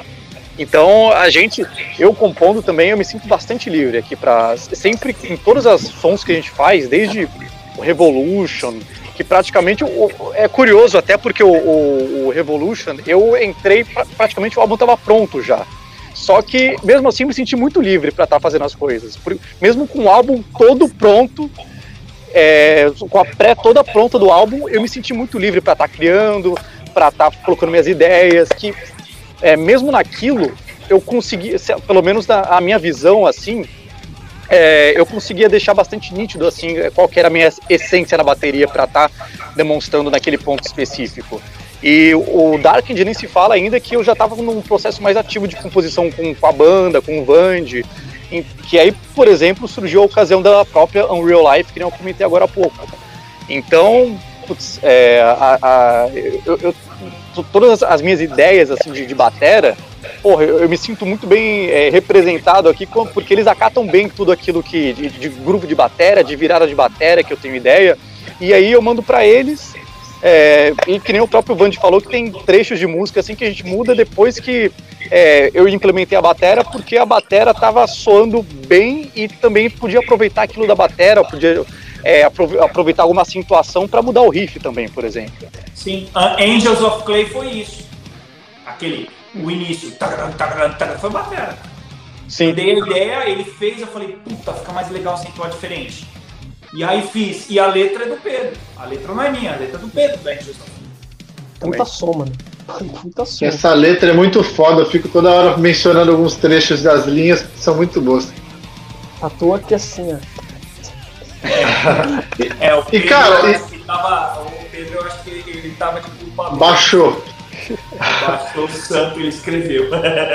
e, cara, como baixista, assim, eu falo até por mim como compositor, como baixista, né? Por exemplo, a nossa, a The Ungrateful One, foi, a ideia da estrutura da música foi minha, né? É. E a letra do Vange. E assim, eu penso na música principalmente pelo groove. Então, ela, ela na minha cabeça surgiu o groove de bateria primeiro a ordem das levadas, né?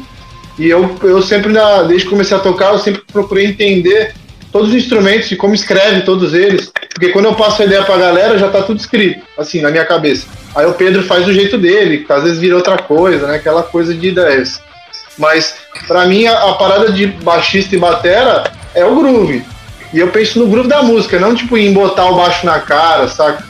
De tentar aparecer. Por exemplo, eu toco com palheta, né? Muita, muita gente incrimina, recrimina quem toca baixo com palheta, mas para mim é o estilo do Raigo. Funciona nesse estilo moderno, tocar com palheta, sabe?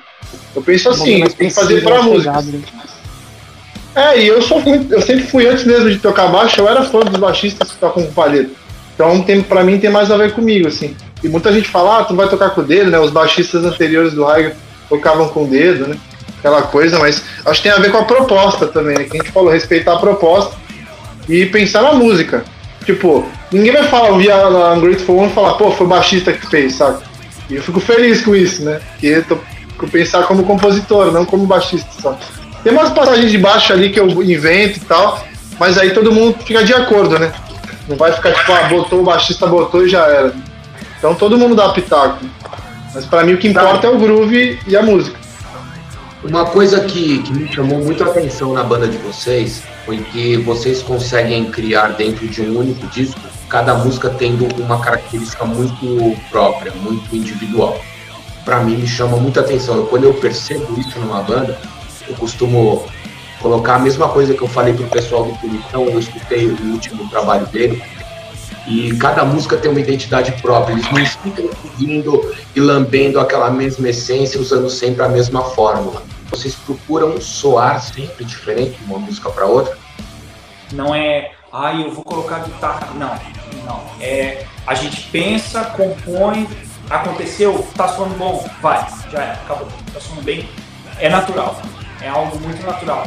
E eu garanto para você, garanto para você, Edu, que essas três novas músicas que a gente vai gravar, é, eu, vou, eu vou dar um spoiler aqui. Uma é bem épica, bem épica, levada mais cadenciada, bem épica, melodias muito bonitas, né? Triste, a história é meio triste e tal. A, segu a segunda é uma paulada muito rápida. E a terceira é meio né, demora, assim, meio sabe? E a gente faz assim, ó, vamos fazer uma música diferente, tá? E a gente vai construindo e isso acontece naturalmente. O que você percebeu é natural nosso, não é forçado, não. É simplesmente quando a gente vai ver, tá assim. Já foi. Acho que é porque sobra referência, né, mano? É. É aquela parada de ouvir muitas coisas diferentes e as referências mudam de uma música para outra. Sim. Eu acho que é mais proposital do que fazer coisas diferentes. Quando o cara se propõe a só meio tudo igual, eu acho que foge um pouco do natural e os caras tipo, vão naquela levada. Meu, o disco vai ter que ter essa cara do começo ao fim, pronto. Iron Maiden. É, um exemplo. É, não, é, eu acho que tem, tem, tem exemplos mais até modernos, tipo, sei lá, o Korn. É o Korn, tu escuta, tu fala que é o Korn. Sabe? Tipo, quem gosta de Korn, a gente gosta de Korn, e é o Korn, mas tipo, é, é aquela parada, eles não vão meter um riff de thrash metal do nada, saca? É, é, é, é meio que se ficar na própria identidade, né? Eles criaram uma identidade e você fica, eles ficam lá. O System of Down é a mesma coisa. O de si também, né? É, tipo, é animal, é animal, mas é aquela identidade. Saca? É, quanto mais moderno, mais longe fica, né? Se for sendo meio que a identidade da banda, assim. Não sei. É, é, exatamente. Essas bandas mais tradicionais, mais vintage, digamos assim, é, eles têm essa característica. Senão, por exemplo, ó, vocês vão, vão recordar. Quando o Metallica tentou mudar, condenaram ele. No load. No load e reload, se lembra? Os fãs queriam martelar a cabeça do Redfield. Isso é. Porque eles vinham, se você parar pra pensar, os quatro primeiros discos, tirando o primeiro que é mais mais hardcore, mais trash, tosca, que eu gosto pra caralho, mas o, o Ride the Light, o Master e o, e o Injustice, eles têm mais ou menos a mesma ideia. É mais, mais ou menos. refinado, né? É, é mais ou menos. O Black Album é uma mudança de chavinha. Sim. O Black Album é outra banda. uma mudança de chave ali. Tanto é que é produtor diferente, tudo diferente, a metodologia de composição diferente, beleza. Eu gosto demais do Black Album, eu acho ele marco, porque, ah, eu acho o, Black Album um álbum merda, vendeu 50 milhões de cópias, filho. É, vendeu 50 é milhões de cópias, tá? Então... É uma merda valiosa. Gosto, ah, queria eu ser uma merda assim, né? É. é eu, milhões de eu fazer uma merda vendendo 50 milhões. Mas vendeu 50 milhões de cópias. Aí, quando eles cortam o cabelo e fazem o load, eu não acho o load fraco. Eu prefiro reload. Eu prefiro o reload. A galera, né? É um ponto de inflexão importante na banda, só que mercadologicamente falando, não teve o mesmo impacto do Black Album porque os fãs que consumiam não viram com bons olhos. Então, eu acho que essa coisa de você mudar o estilo, querendo fazer o que você faz, principalmente quando você é banda grande, é, tem que ter coragem. Tem, o Sentenger, por é. exemplo, o Sentenger, eu acho um álbum é, ruim por vários aspectos. Né? Tem aquela caixa fatídica que na verdade não era nem a Pearl, nem a Tama que patrocinava, era a Souvenir, né, que fazia aquela caixa dele. É uma lata de souvenir de, de, de 18 litros, né? Devia ser aquela lata de souvenir cor gelo, tá ligado? Cor gelo. É, ele foi na 25. Que é fundo. É, que é o fundo. É, ele foi na 25, comprou a lata de, de souvenir e botou no disco. Bem, é isso aqui. Beleza. Eu achei Gostei. um erro crasso tem personalidade, a gente não pode negar que teve a personalidade, ele botou o pau na mesa. Mas é, eu não colocaria. Agora, o Sentenger é ruim? O Sentenger tem grandes riffs. Tem riffs interessantes. O problema que eu acho eles perderam a mão no tempo e na quantidade de repetições de cada base. Porque tu pega a frente que tem 5, 6 minutos no mesmo riff. Fala, chega, resolve. É, eu acho que é a questão de, da produção, né, mano? Que é, as músicas não são ruins. Mas faltou um pouquinho de lapidar um pouquinho aquele play. Exato. Mas será que o Lazuri queria ser lapidado? Aí é outro. Acho que não, né? Falou, vou É, gravar algumas foda-se. bandas, os caras não gostam que mexam neles, tá ligado? Tipo assim, opa, aqui, mano, você não vai mexer em nada, tá ligado? Eu vou fazer, gostou, que se foda. É, é a parada do gênio, né? O cara é gênio, né, velho? Aí o cara tem uma visão que pra ele é a certa e acabou, saca? Vocês já devem ter visto ah, alguns, alguns canais de YouTube que colocam assim, se o Master of Puppets, se as músicas, por exemplo, se a música Master of Puppets fosse gravada no Ride the Lightning, ou se a música Injustice for All fosse gravada no Black Album, e teve um cara que ele pegou, ele acho que ele remasterizou o Senenger inteiro, ele colocou uma caixa decente. Ele arrancou a lata de souvenir e colocou uma caixa decente. E, cara, é, você tem uma outra perspectiva, porque quando você começa a ouvir o Senenger, aquela primeira lata de goiabada que vem ali, Lata de Goiabada! Ai, caralho! Ó, olha só. Não adianta, não adianta. Eu vou enfatizar, eu vou, ser, eu vou, ser, eu vou falar para velhas que têm Alzheimer. Não adianta você ter uma ideia maravilhosa de música e você gravar no tiozinho da esquina que vai ficar uma merda. Porque aquela sua ideia, aquela coisa que você vislumbrou, não vai pro disco. Ele não vai conseguir reproduzir a sua ideia em som. Então não adianta. Vamos usar um exemplo. Você acha que o Ark Enemy seria o Ark Enemy sem o Andy Pelo amor de Deus, isso é básico. Tudo bem, eu sou fã do Michael Amott desde o Carcas. Eu acho ele um gênio. Tudo bem, ele tem o, ele tem o estalo. Só que quem dá a cor do disco é o produtor. É o Andy Smith. Saca? Ele é o cara, mano. deu a cor do Black Album foi o Bob Rock, foi o Lazuri. E o Bob Rock veio do Dr. Phil Good do Motley Crue. Aquele som do bateria é foda do Motley Crue. Tá, tá, tá. Eu- o Lazuri que ouviu aquilo falou, mano, eu quero esse som do batera, porque era a identidade do produtor. Então, um disco bem sucedido, né, um disco de, de- de- de representatividade, é um conjunto de coisas. Não adianta você ser o, o- o- ter a ideia dos Beatles e não gravar no Abbey Road. Não adianta. Ai, não, eu vou gravar aqui em casa, aqui, ó, fica, vai ficar, vai ficar 10, patrão, vai parecer que tá instalando tudo esse conexões Tigre.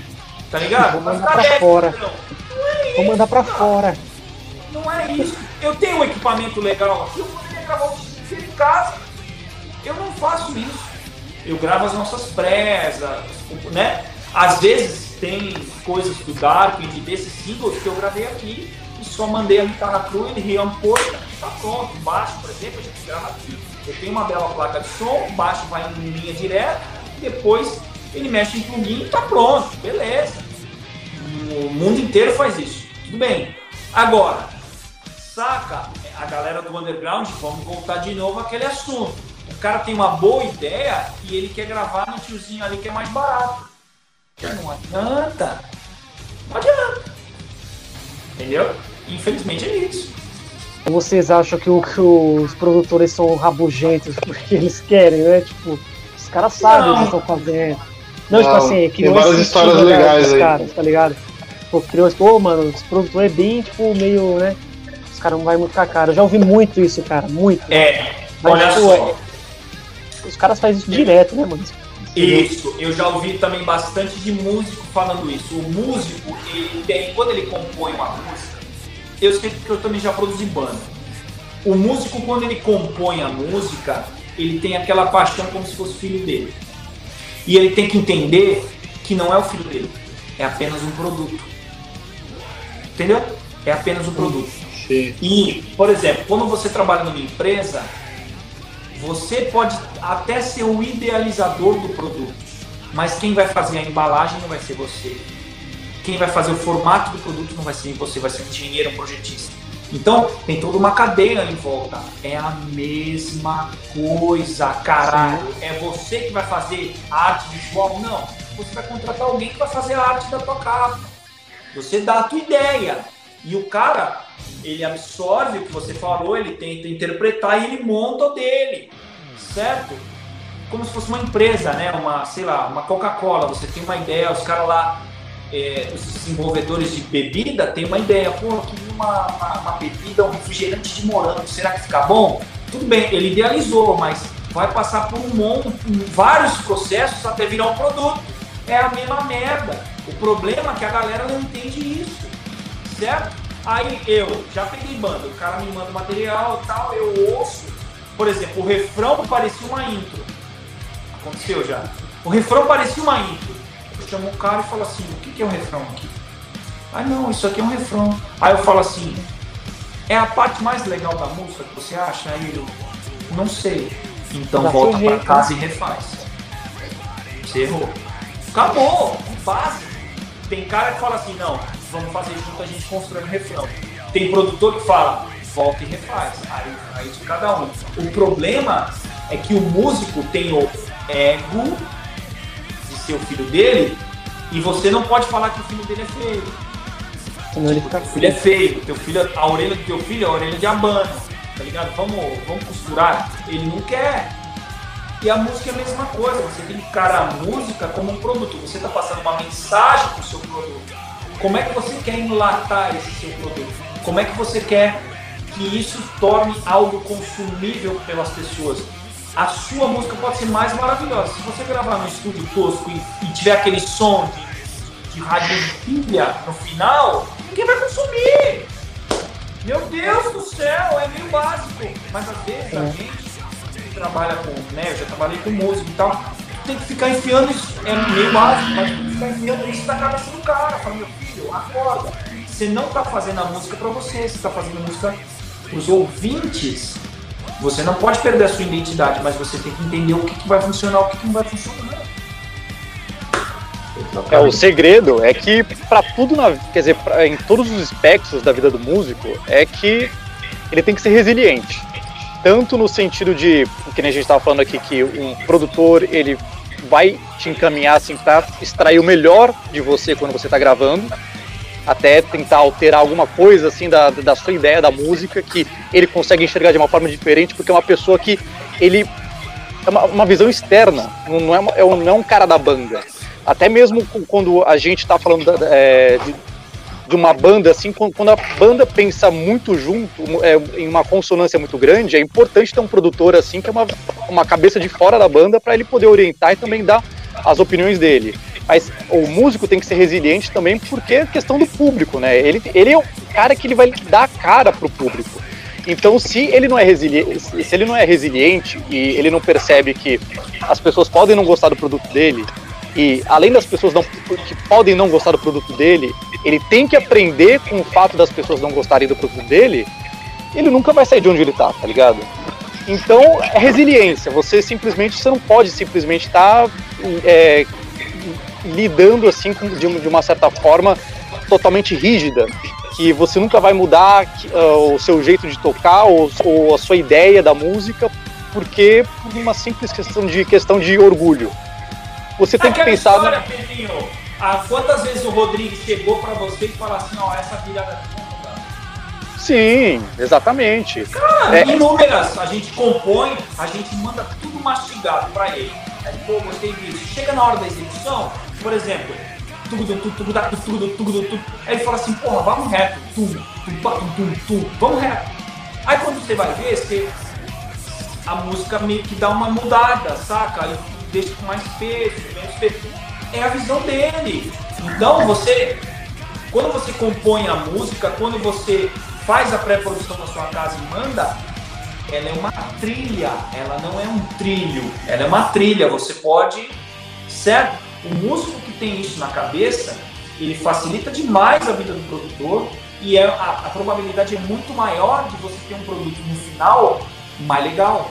Porque além da banda pensante, eu tenho mais um cara dando uma opinião fora que tem uma visão do macro, uma visão de alguém que está gravando, porra, isso aqui na hora da mix vai funcionar. Certo? Ah, mas essa levada de bateria na hora da mixagem vai dar uma. Sabe? É um cara que tem uma outra visão. Então, o músico que é rígido, rígido demais, eu particularmente não gosto de trabalhar. Eu, inclusive, já tirei cara da banda que pensava assim: ah, porque, tem que ser assim, tchau. Porque é o cara que não entendeu o business. Ele não entendeu o negócio. É um business, é um negócio, por mais que ah, você não ganha dinheiro e tal, aquela coisa toda romântica, mas é um business. Você chega na tua empresa e fala assim, ah, nós vamos fechar, fazer o fechamento da empresa dessa forma, você não vai fazer isso. É a mesma coisa, cara. E é isso. É, numa, numa das nossas conversas, é, acho que foi acho que foi com Punição, com o Chemical e com o Chucro, nós essas três bandas exclusivamente eles gravaram lá com o Veco lá no Dual Noise Studio, né? Dual. E uma coisa que eu achei muito interessante, cara, é que assim, embora sejam bandas diferentes, diferentes estilos, cada uma com uma abordagem diferente, uh, o, o Veco junto lá no Dual Noise conseguiu extrair de cada banda o melhor e cada banda soa de uma maneira bem diferente uma da outra, até pelo estilo. E a gente estava falando em confronto a isso, alguns, alguns estúdios que têm umas fórmulas pré-definidas, ou seja, eles acham que com aquela fórmula vai funcionar bem para todas as bandas. Tem vários tem vários. Né? O cara ele não tem uma versatilidade, porque, cara, você pode ter uma banda de metal que você queira um timbre de guitarra X, o outro é uma banda de metal que queira um timbre de guitarra Y. E cara, seja bom ou não para quem for ouvir, o cara tem, o produtor também ele tem que trazer para a banda o resultado que ela, que ela espera, né? Lógico que ele vai sempre puxar pela melhor qualidade, tentar dar opinião, falar, pô, essa virada aqui não ficou legal, então, cara, esse canto aqui, repete ele mais uma vez e tal. Ele vai ter a visão externa, não vai ter a paixão de ser o próprio filhinho dele que ele tem que cuidar. Se ele tiver que cortar as orelhas, ele vai cortar as orelhas mas eu acho que o principal do produtor ele é conseguir absorver e colocar no disco a essência que a banda quer passar. Sim, é exatamente isso, cara. É, é, isso que você falou é muito emblemático, porque eu já peguei, eu já peguei estúdios que o cara só grava o som de guitarra de um dele. É. Ele, sério, não vamos falar aqui porque não vamos ser antiéticos, mas o cara só grava com um ampli, uma caixa que, ele, que o produtor gosta. Ah, esse som de guitarra é o som do estúdio, que é foda. Aí, cara. E assim, quando você pensa dessa forma, claro, cada baterista, por exemplo, a forma como ele bate vai sair um som diferente. O problema é que como ele ingessa som de guitarra, automaticamente na mixagem, ele usa os mesmos samples na bateria, ele traz tudo para um pacote que todo mundo soa igual. Eu já evitei propostas de estúdio justamente por isso. Porque quando eu perguntei e eu fui ver como ele gravava e o que, ele gravava e os resultados, eu falei, não, não isso não. Sabe, porque é, eu, eu, Wanderson, Wanderson, eu não sou muito vaidoso com som de guitarra, porque eu acho que não existe certo e errado. Né? Existem gostos e existem muitas vezes o que vai funcionar na mix bem, o que não vai funcionar. Isso é um fato, certo? Não adianta eu comprar o plugin do Gojira lá, o Neural, e botar no rádio e vai funcionar igual. Pode funcionar como pode ser um desastre, saca?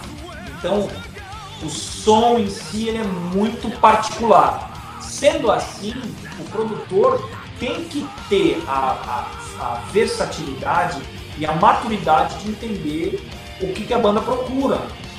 E tem muitos produtores que não tem, não tem. Por exemplo, nesses no Darkend eu gravei tudo com quem?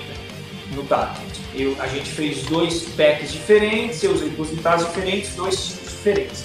Já no, nos três singles, a gente fez um esquema totalmente diferente. A gente misturou, tinha um ampli, né? até tem isso no YouTube, né? A o Angel com a caixa Randall, né? Isso, a gente misturou aquilo com um plugin. A gente fez um split saca? Com um plugin, com o Amped, até, que é um plugin e tal, e a gente misturou os dois timbres e deu aquele som. Já agora que a gente vai gravar a partir de sábado, a gente está vendo outra coisa. A gente vai ver outra coisa. Ah, provavelmente o som de guitarra vai passar por um pré da mesa, que lá o Rodrigo tem uma SSL pica das galáxias, show de bola, que o som. Dali a gente vai splitar para um plugin e para um, ou para um camper ou para um amp. E já vai ser outra, outro, vai ser outro som de guitarra. Eu não me importo muito com isso de ai, é, todos os singles tem que, sabe, ser um pacotinho. É, foda-se. Soou bem, vai. Quem, queima a bolacha aí que se foda. Saca? É a mesma coisa. A gente já está, por exemplo, os três primeiros a gente gravou com baixo da Yamaha. O, o Matheus trocou de baixo, pegou um baixo mais foda tal. O timbre é outra história, então o som não vai ser igual. A soma da massa não vai ser igual. Então, e tem gente que se preocupa com isso idiotice é besteira. Eu vou gravar com outro Mike, eu gravei com aquele Cango, provavelmente devo gravar com o Neumann agora, talvez, improvável. Sabe? Ou, e isso muda radicalmente. A hora que você põe o spec, você começa a botar no lugar para mixar, tu fala, é outra banda, é outra coisa. Entendeu? Então, é isso que a galera tem que se preocupar. É como vai soar. Às vezes, já aconteceu, isso é até curioso já aconteceu e foi o caso do, do Along Way. O Along Way, é, Along Way não, perdão, o Realities Life as It lá atrás do Raid 2008, a gente gravou as guitarras de um jeito bem, bem diferente. Saía da guitarra e escutava num pod, aquele pod vermelho de hack, e do outro lado a gente usou um amplificador. Era, era um, era um MHA 2000 da Meteoro na época com a caixa marcha, empurrado com tudo screamer e tal. E ele, e por causa disso, deu um defasamento. Deu um defasamento, dava um chorus natural. A gente não previa isso. Por quê? Porque o sinal da linha é mais rápido do que passa por todo o processamento de microfone. Então, o sinal do, do pod, abre aspas, né, chegava mais rápido na mesa e dava um chorus só que ficou legal. Ah, não, vamos tirar um chorus, isso é errado. Eu falei, quem é errado? Aonde é que tá escrito que tá errado? Eu gostei do som de guitarra, ficou legal, fica assim. Aí os caras, pô, não, ficou um som. Aquele, aquele chorus meio Zack Wild. No fone, você quase. No, no, no disco, você quase não percebe. Mas quando você usa fone e tem uma base só de guitarra, você percebe que faz um chorus na, naquele disco. E não é natural foi natural. Foi uma coisa meio inusitada, mas se você pensasse engessado, não, não, mas isso é errado, né? Tá defasado, então, então vamos matar uma pista. Não mata porra nenhuma, deixa essa merda aí, foda-se. E rolou. Isso que é o legal, é como vai soar o resultado final. Não existe certo e errado. Maravilha. Ainda mais quando é álbum conceitual também, né? Tipo, meio que fica até dando um brilho, né? Tipo, em cada sim, música. Sim, sim essas, essas coisinhas pequenininhas assim, eu acho bem interessante. Eu sou um cara que ouço muito isso, né? Até umas coisas lá no fundo, assim, eu, eu procuro ouvir, assim. Sim, muito chato sim. com música, vamos falar real. Sou muito chato com música. É, tanto chato. até mesmo que tem, tem aquela história lá, que até hoje eu não sei se é verdade também, mas o próprio timbre do Dimebag, por exemplo, dizem que foi por conta de um equipamento que estava falhando lá. Ao certo, não sei explicar direito, eu só ouvi por cima isso. Mas como você pode, muitas vezes, tu consegue um timbre diferente por uma situação totalmente inusitada, por exemplo, que nem o próprio Vandy estava falando aí. Outro caso também que é é emblemático também é, por exemplo, o timbre da batera do Phil Collins da In The Air Tonight. Por que, que tem aquele som tão profundo assim que é icônico, que tu escuta a virada e tu percebe que, cara, aquilo é, é In The Air Tonight. Você nem pensa aquilo é Phil Collins ou aquilo é daquele álbum. Aquilo é daquela música que no caso foi o, simplesmente o vazamento do microfone que o Phil Collins falava com o cara que tava pilotando a mesa. Sem querer. Tava o, aberto o microfone e vazou o microfone ficou aberto, que o que ele falava sem querer vazou, e aí ficou aquele puta som, velho. Pra você ver como é tão inusitado as coisas. Famosas cagadas, né? Fala real. O curto, o curto do captador da guitarra do Van Halen, daquela que é toda fodida. Isso. curto. Aí quando foram fazer, a Charme foi fazer, ele falou, ó, eu quero que faça essa aqui. Aí ele, não, mas o seu captador tá em curto, tem um defeito. Ele falou, foda-se, faça o defeito. Tô tirando dinheiro. Não, acabou, e tem aquele timbre dele, louco demais, pra mim, E hoje em dia você vê que esses errinhos aí. Hã? Esses errinhos aí quer ser é produzido do, do Dimebag, hoje tem plugin que copia exatamente o que o cara. E, mano, é uma coisa, uma curiosidade. Se você tentar tocar qualquer música de outras bandas com aquele timbre de guitarra, mano, eu não sei se é, se é só comigo, mas eu não consigo, cara. Sabe quando você consegue engolir a música? Mais foda que seja a música, com um timbre do Dimebag, pra mim não fica legal. Não consigo engolir. Não dá vontade de é, tocar, cara. Não, é porque o Dimebag tem sei. uma particularidade. É, então. O Dimebag, ele foi um cara que naquela época que tava, sempre foi em alta os amplificadores valvulados, que tem o, o, o low end profundo, a válvula e tal, e ele foi pro transistor. Exatamente ele foi para o transistor e o transistor não tem o grave, aquele grave, não tem, é meio, meio abelha, né? Meio é meio entendeu? É, é exatamente a característica dele. E quando ele tocava, ele tocava com esses amplificadores transistorizados e ele tinha que tocar, por isso que tinha um monte de amplificador no palco do Pantera, porque como era transistorizado, ele tocava no volume 2 porque se ele sabugasse que nem um valvulado, ia saturar a porra toda e ficar merda. Então, é, tem essas particularidades. E aí aquele hack, que é o Rock Tron Piranha, que virou uma lenda, não sei o quê, é baseado nessa forma de pensar que está de um amplificador transistorizado sem estar tá com volume muito alto, um volume um pouco mais baixo, que ele, ele dá uma definição de médio, médio, médio agudo. É isso aí. Particularmente é um puta de um time fudido, cara. Pesado. Sim, Pesado. agora tu imagina o seguinte: você tira Mentalista o Pantera, você tira a guitarra do Daime e coloca, sei lá, vamos, vamos, vamos brincar aqui, coloca a guitarra do Zack Wild. Sabe o que, que ia acontecer? Você mata a bateria do Vini Paul. Porque a bateria do Vini Paul só tem aquele tamanho todo porque no espectro de frequência a guitarra do Daime ela é média aguda, então ela abre espaço para a bateria ser tu, pó, tu, grave. Então você tem uma jogada de frequência aí. Se você tira um elemento, você vai fuder o outro. Você vai ter que mexer no é. outro para poder encaixar tudo. Você entendeu? Então, Muita se sacada, o Dimebag né? não tem aquele timbre, o Vini Paul não seria Vini Paul. É muito louco isso. Tanto é que o Vini Paul sempre procurou usar as peças bem compridas, né, cara? Exato, ter um gravão. É isso aí. Isso aí é pensado. Tu acha que foi deles? Com certeza não. Foi o produtor que chegou para ele, meu filho, usa matéria mais grave porque teu, teu irmão tá atacando no média aguda ali, definidaço, e tu vai, né, porque é uma banda de três caras. Cara, só vai dar tu. É isso. É a mesma é coisa. É, é, é visão de produtor. É o lendário Terry Date, né? Terry Date, exatamente. Exatamente. Massa. Mano. Bom, cara, vamos partir para um outro, um, outro, um outro assunto um pouco diferente. É, vocês possuem muito material audiovisual. E qual que é a importância hoje para uma banda, na, na, atual circunstância que a gente está, qual que é a importância dos vídeos? Porque assim, é, eu vi que vocês têm, além dos clipes oficiais, vocês têm lyric vídeos. E uma coisa que eu achei mega interessante, assistir os três episódios lá dos, dos bastidores da gravação do clipe lá, que eles fizeram.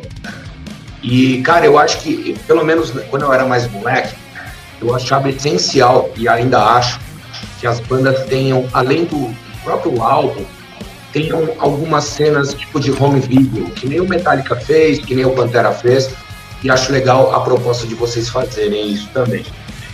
Você acha que é fundamental a banda ter material audiovisual hoje? Não é fundamental, é a banda. o material audiovisual hoje em dia está muitas vezes sendo mais importante do que a própria música.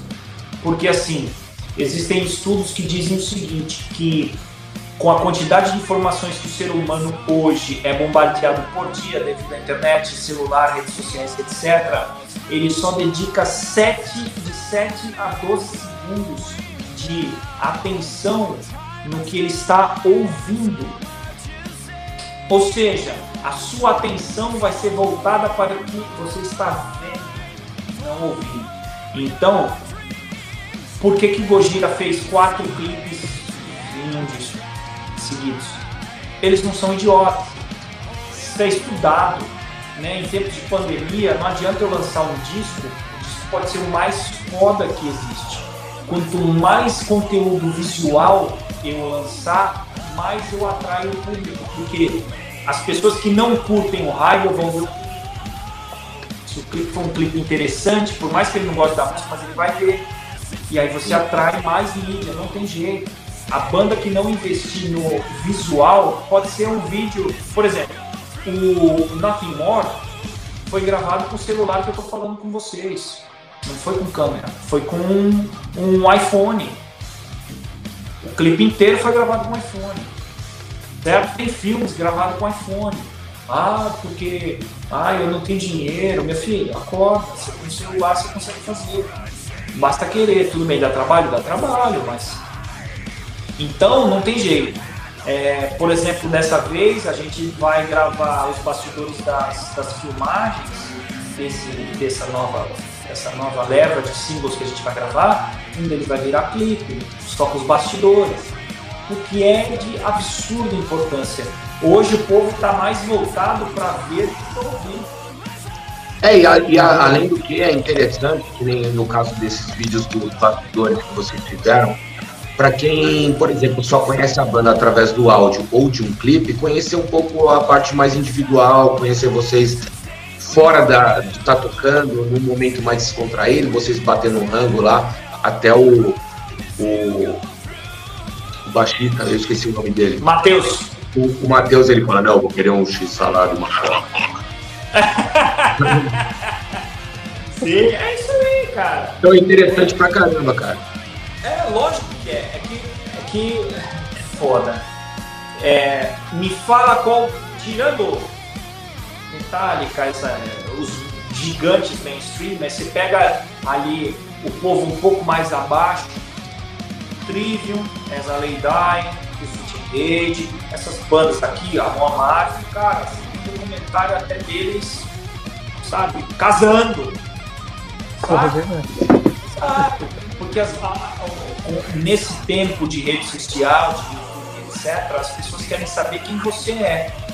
Não só. Ué, não vai longe. Quantas pessoas deixaram de consumir o Pantera porque descobriram que o Phil Anselmo era fascista? Eu, eu acho, Wanderson, eu acho uma bobagem. Por quê? Porque eu não sou amigo do cara. Se for o que ele pensa, eu gosto da música dele, eu separo as coisas. Mas o povo tá tão. Bitolado. Tal, que acaba. Ai não, ele é fascista, eu, eu não quero mais ouvir Pantera. Porra. Sabe? Sei lá. Então, é um, e é um pensamento, infelizmente, no meu ponto de vista, muito comum. Então as pessoas querem saber quem você é, o que, que você faz, o que, que você consome. Periphery, conhece o Periphery? Periphery hoje é um modelo de negócio.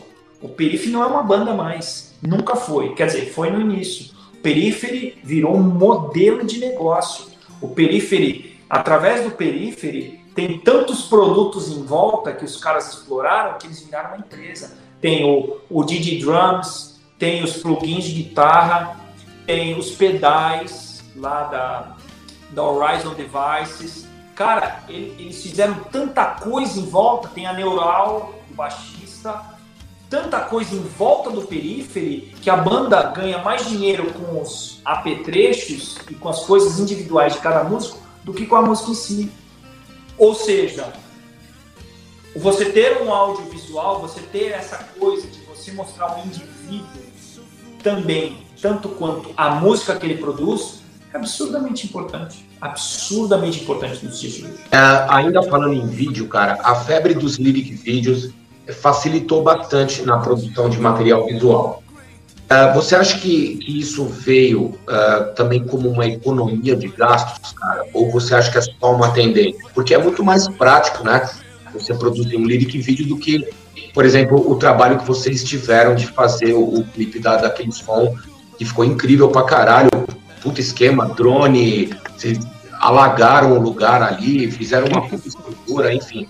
Foram é. dias né, de produção. Ao ponto que o lyric vídeo você pode produzir ele de uma forma que é, que é, que é menos trabalhosa, né?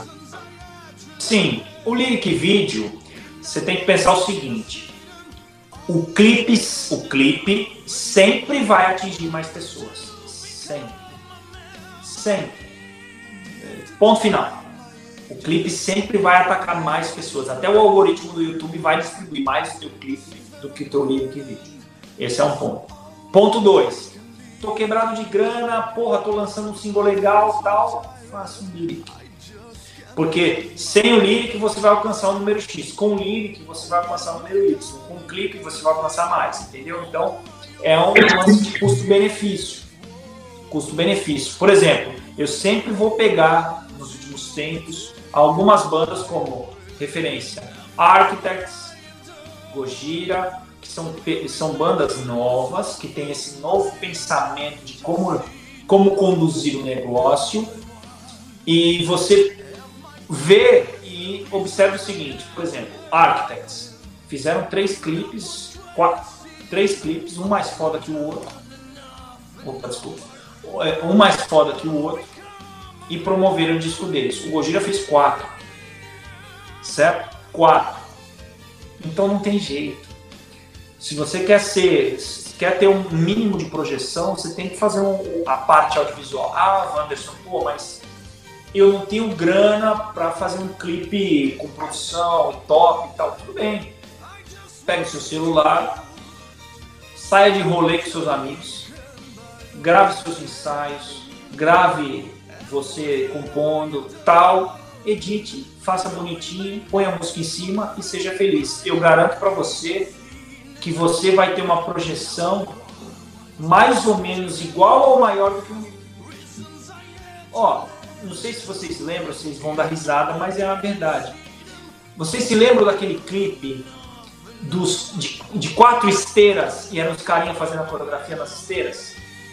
Sim. É, se lembra desse clipe? Isso tem uns 4, 5 anos atrás. Esses caras uhum. foi gravado com um iPhone 7. Eles eu vi os bastidores, eles são uma banda de indie, meio rock indie, né? Tal, bem britânico.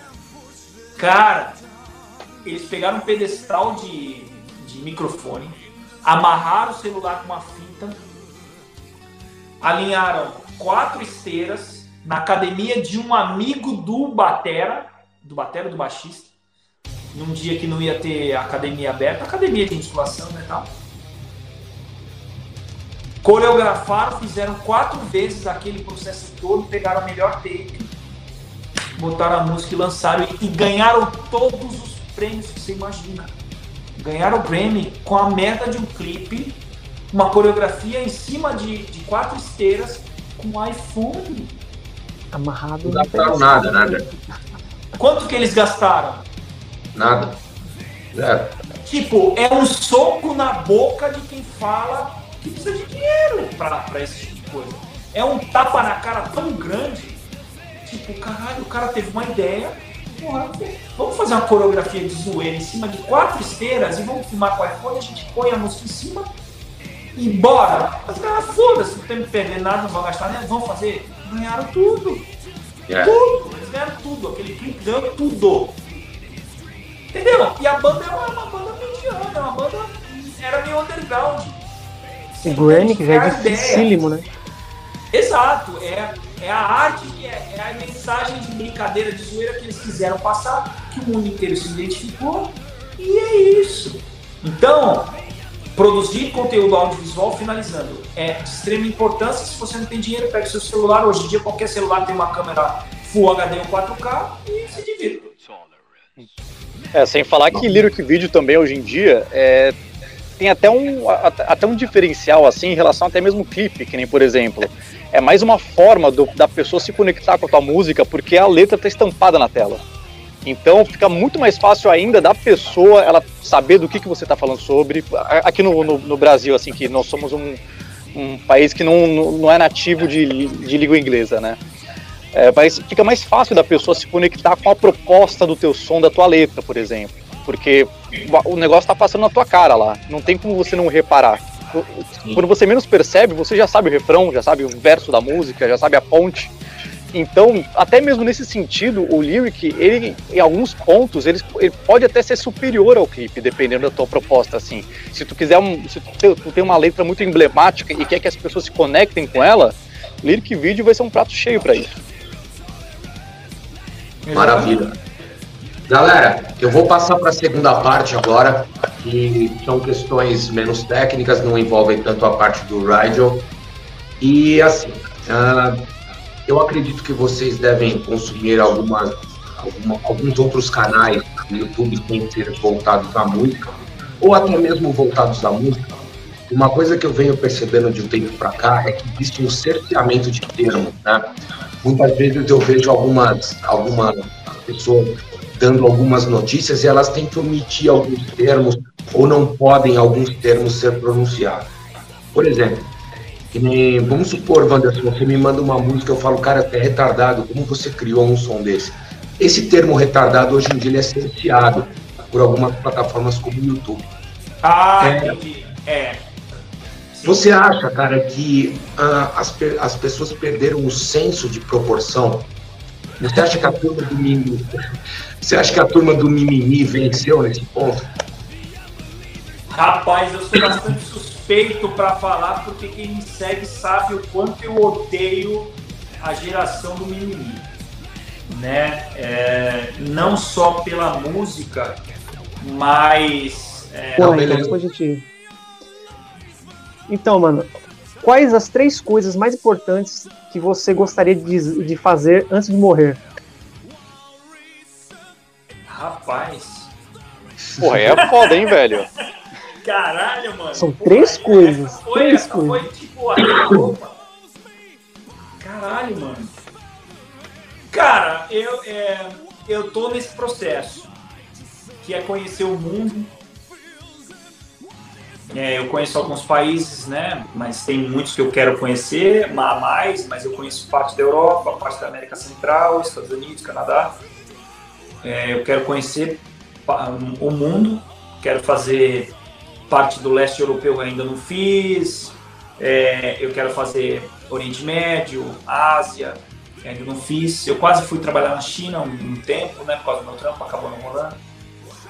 Então eu quero, uma, conhecer o mundo mais.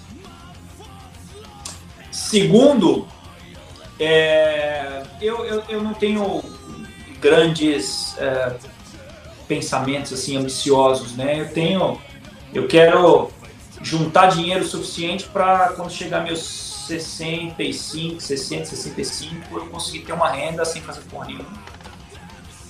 Saca? Só no ramo da música ainda. investimento, tá ligado? Pá. No, no ramo da música ainda? Hã? No ramo da música ainda?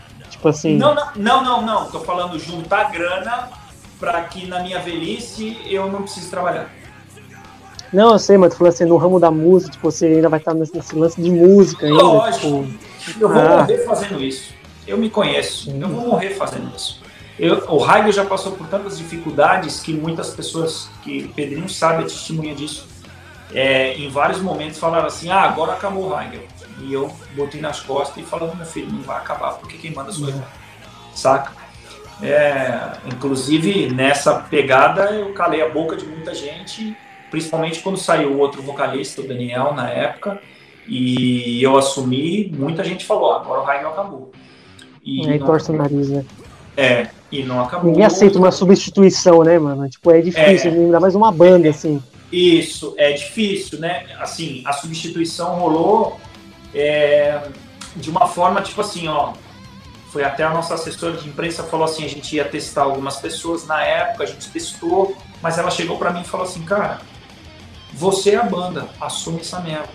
Eu falei, porra, eu? Ela falou, cara, no palco eu já tinha essa coisa de frontman, mesmo sendo um guitarrista. Tinha um vocalista e tinha eu, mas. E, e o que ficou muito emblemático, teve um show que aconteceu mais ou menos isso, das pessoas virem falar comigo de final de show numa condição assim. Aí a, a assessora de imprensa veio e falou: tá vendo? Tem que ser você e tal. E eu acabei assumindo. Mas assim, o que eu gostaria de fazer? Essas duas coisas, eu sou bem pé no chão. E uma coisa mais. Era tocar no Hellfest. Ah, Vaken! Ah, quem você não quer tocar no Vaken, meu filho? O dia que você for pro Hellfest, você não vai querer ir pro Vaken. Ah, isso é verdade. Eu fui, eu, eu tive esse privilégio. Eu fui, eu fui no Hellfest 2015 e eu falo que o Hellfest é demais, assim, tipo, caralho. Era o Festival dos Sonhos pra mim. Ah, Rock in Rio, porra nenhuma. É o Hellfest. Mania, né, galera colocar em cima, né, tipo, esses nomes já gigantes, né, mano? Tipo, os pequenininhos assim, que já são grandes, os pequenos é, já são grandes. É, o Fest tem sete palcos. Então, sete palcos. Você eu tá não louco, quero tocar nos dois main stage. Eu quero tocar no Bay Area, no, no Death Stage, no Trash, sei lá, qualquer outro ali. Em volta tá, cara, é mó paulada. É cara, o dia que eu. Zerei a vida. Eu, teve, uma, teve um show que eu vi no aquele Extreme, é, o Obscene Extreme, né? Acho que é o nome. Mano, um, é um. É um. Um evento que tem. Qual que é o país mesmo, Edu? Que lá que, tipo, vai uns caras de grande core, tipo, só underground mesmo. Bem podreira, mano. Obscene Extreme, ah, alguma coisa assim. Mas o Obscene é. Se não me engano, é americano, o Obscene. É, é por aí. Não é europeu, não. Ma... Não, tipo assim, é que eu não tava lembrando o país mesmo. Cara, um dia que eu vi um gordinho com uma guitarra e um notebook no palco, fazendo uns berros, maluco, eu mano, eu, um dia eu vou tocar lá também. É, não, então, pra mim, pra mim o, o, festival mais. Ele não é o maior, né? Ele não é o maior, mas ele é o. Eu acho que é um dos mais bem organizados, é o mais. É o Hellfest. Eu fui, tive esse privilégio de ir e é zerar a vida e tocar no Hellfest, assim, saca? sei lá. E você, Pedro? Cara, é difícil elencar três coisas assim que, porra, tu, tu o, o que mais tu quer na vida, né? Mas, cara, se fosse para pensar na música e de como que eu ia me sentir autorrealizado, de longe, assim, seria tocar num festival de grandes proporções que nem o Hellfest, ou o próprio Vakin da vida. Assim, Vakin, já... Download, Bloodstock, God é, Sweden também aquele Columbus Festival lá em, em Ohio, que é gigantesco. Tem o, Brass Pop também, que acho que não Brass Pop, pode crer. Nossa, outro que é fenomenal também, que, puta, você vê a quantidade do público lá, é estratosférica, né, cara? E outras duas coisas, assim, eu acho que, sei, sei lá, assim, eu penso pelo menos na música, assim, sempre quando eu contemplo alguma coisa assim, ah, o que, que mais tu quer na vida? Uh, uma coisa que, assim, eu, eu, penso até hoje, assim, que eu ia me sentir muito autorrealizado seria, por exemplo, ter um método de bateria meu, porque eu, os bateras, assim, eu penso assim como, como eu, quando tava começando a tocar bateria. Eu penso assim, por exemplo, com, assistindo o método do Achilles Priester ou do Mike Portnoy, quando eu tava vendo aquilo, eu tava começando, assim, cara, aquilo para mim, é, aquela sensação foi, era, era única. Então, só de estar tá pensando que eu posso estar tá no lugar de dois caras que nem aqueles e as pessoas é, me admirando por conta disso, é, se espelhando em mim, é, tendo uma referência em mim, para mim é, impagável. Uh, outra coisa assim que para mim seria uma coisa fenomenal e totalmente é, ia pro ponto do, do lado da autorrealização, cara, eu penso assim uh, em fazer tipo um, um, workshop num nível assim tipo do Modern Drummer Festival, que é um do mais conceituado que existe até hoje, né?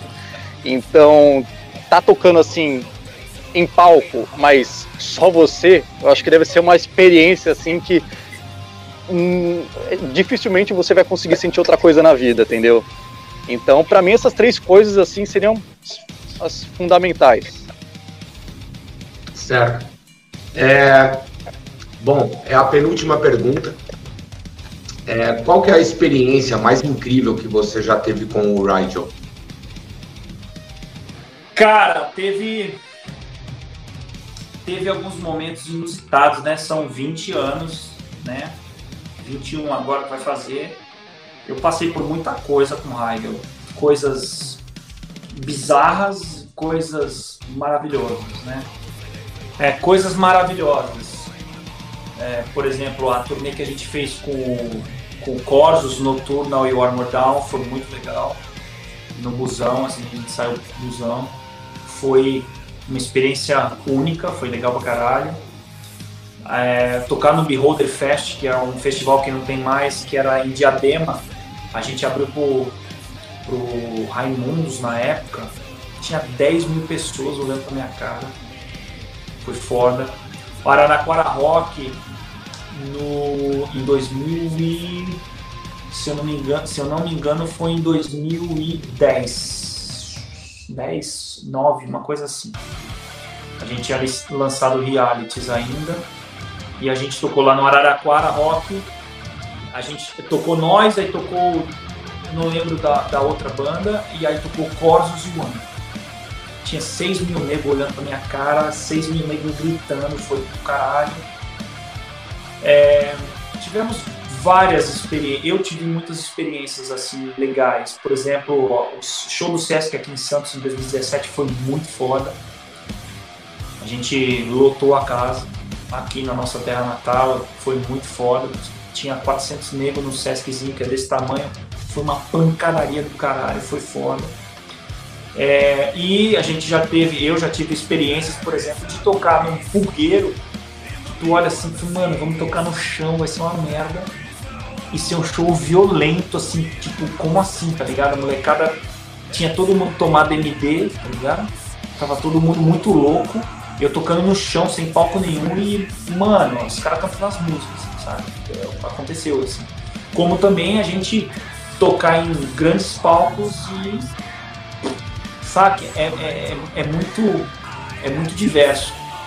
Mas eu acho que as, as, as experiências que eu tive, essas que eu falei, conhecer as pessoas que eu conheci, né? Porque eu acabei conhecendo um monte de gente legal no meio da, da música, né? Acabei conhecendo o pessoal do Corsos, que são meus amigos, né? O Bafo, o Project, é, é, pessoas da música que cruzaram a minha vida, né? Que são vocês, por exemplo, né? Que se não fosse a música, vocês eh, talvez nem conheceriam tal. E eu acho que essas são as grandes experiências que a gente leva por resto da vida. Né? São os, não são grandes eventos, são pequenas coisas que marcam e você leva para o seu caixão. Né? E eu acho que talvez as pessoas que eu conheci devido à música são a, a coisa mais importante que eu passei. Que bonito. Cara, cara para mim, uh, por mais que sejam, é, entre aspas, apenas seis anos que eu tô na banda, parece que já faz, sei lá, 20 anos que eu tô na banda também. Então é difícil estar tá pensando em três momentos assim que marcaram, mas de, o, os que eu penso assim que vem logo de cabeça, que nem o Vande falou, foi a turnê que a gente fez com Corsos, Armors Down Noturno, que foi uma experiência sensacional que a gente teve não apenas por conta do relacionamento que a gente teve com as outras bandas que estavam excursionando com a gente, mas a experiência que a gente teve como banda mesmo. Porque só quando você passa, sei lá, três, quatro dias direto com, com a, a, tua banda, com o mesmo número de pessoas, que aí tu realmente percebe assim que, é, cara, é como uma família mesmo. Você desenvolve é, mais ainda os laços que você tem com os integrantes da tua banda. Não, não, não é apenas ensaio ou, ou, show assim, mas naquele momento específico assim, uh, como banda, eu acho que a gente saiu até mais aperfeiçoado. A gente saiu com mais uh, sinergia entre nós quatro. E isso só fortaleceu ainda, ainda mais o laço que a gente tem. Banda é um casamento. Você casa com quatro caras, três caras um, quase, quase, quase um casamento. É um casamento mais difícil ainda, né? Porque envolve, em vez de envolver duas pessoas, só envolve quatro negros. Divórcio é pior ainda, né? Uma coisa que me marcou bastante também, é, não tem como, foi o primeiro show que eu tive com a banda, que foi até abrindo pro Cavaleiro Conspiracy. E foi o primeiro show grande, assim, que eu fiz na minha vida, assim, porque antes eu só tava acostumado a, sei lá, tocar em lugar pequeno, assim, sei lá, pra no máximo 50 pessoas. Então aquilo foi um marco para mim, até porque, porra, tá abrindo pro Cavaleiro Conspiracy é um. Você fica pensando, né, cara? Você fica pensando depois, os caras tocando depois de tudo. Claro. Então aquilo foi uma experiência sensacional para mim também. Foi um ótimo primeiro show. Uh, e outra coisa que eu sou muito grato também é por conta da de eu estar na banda e se eu não tivesse na banda eu nunca teria esse tipo de eu, eu nunca eu, eu nunca poderia sentir isso. Uh, seria que nem por exemplo uh, saber que tem pessoas que admiram o seu trabalho que nem por exemplo te, te, contar que até hoje tem fãs que acabam se tornando amigos amigos nossos na verdade né que por exemplo guardam uma baqueta que você jogou num show há quatro anos atrás e eles deixam, sei lá, em cima da mesa deles, assim, num lugar especial, só por conta da, que aquilo representou alguma coisa para eles, sabe? Tem um outro que eu acho sensacional ainda, um, um era um fã de, de Osasco, que também se tornou amigo nosso, que eu, eu, lembro que eu tinha, sei lá, jogado uma pele de bateria, alguma coisa assim, e o cara tem até hoje na parede do quarto dele aquilo, tá ligado? Então, esses, essas pequenas coisas, assim, fazem, é, te, é, te, fazem perceber o, que tudo que você está você tá indo atrás faz sentido. Tudo aquilo que você almeja, tudo aquilo que você está batalhando com a banda, cara, aquilo te traz uma autossatisfação que é incomparável. Então, é, são, são, na verdade, assim, no final das contas, tudo que, que a banda me proporcionou foram momentos. Essa, essas três coisas que eu relatei foram momentos. E é isso que vale na vida, né? Porque é isso que você vai levar para toda a tua história. Isso nunca vai deixar de ter um valor para tu. Pode passar o tempo que for, aquilo nunca vai se deteriorar, nunca vai se depreciar, porque tu viveu aquilo e tu tá com aquilo no teu coração. Então aquilo é, é impagável. E essa, essas coisas que só você estando numa banda você consegue perceber como que são. É, isso, é, isso, é, isso é legal, assim, tudo bem, hoje eu tenho o lance do canal do Pai Vandes e tal, mas que eu nem sei como é que vai ser a reação quando eu estiver no palco, né?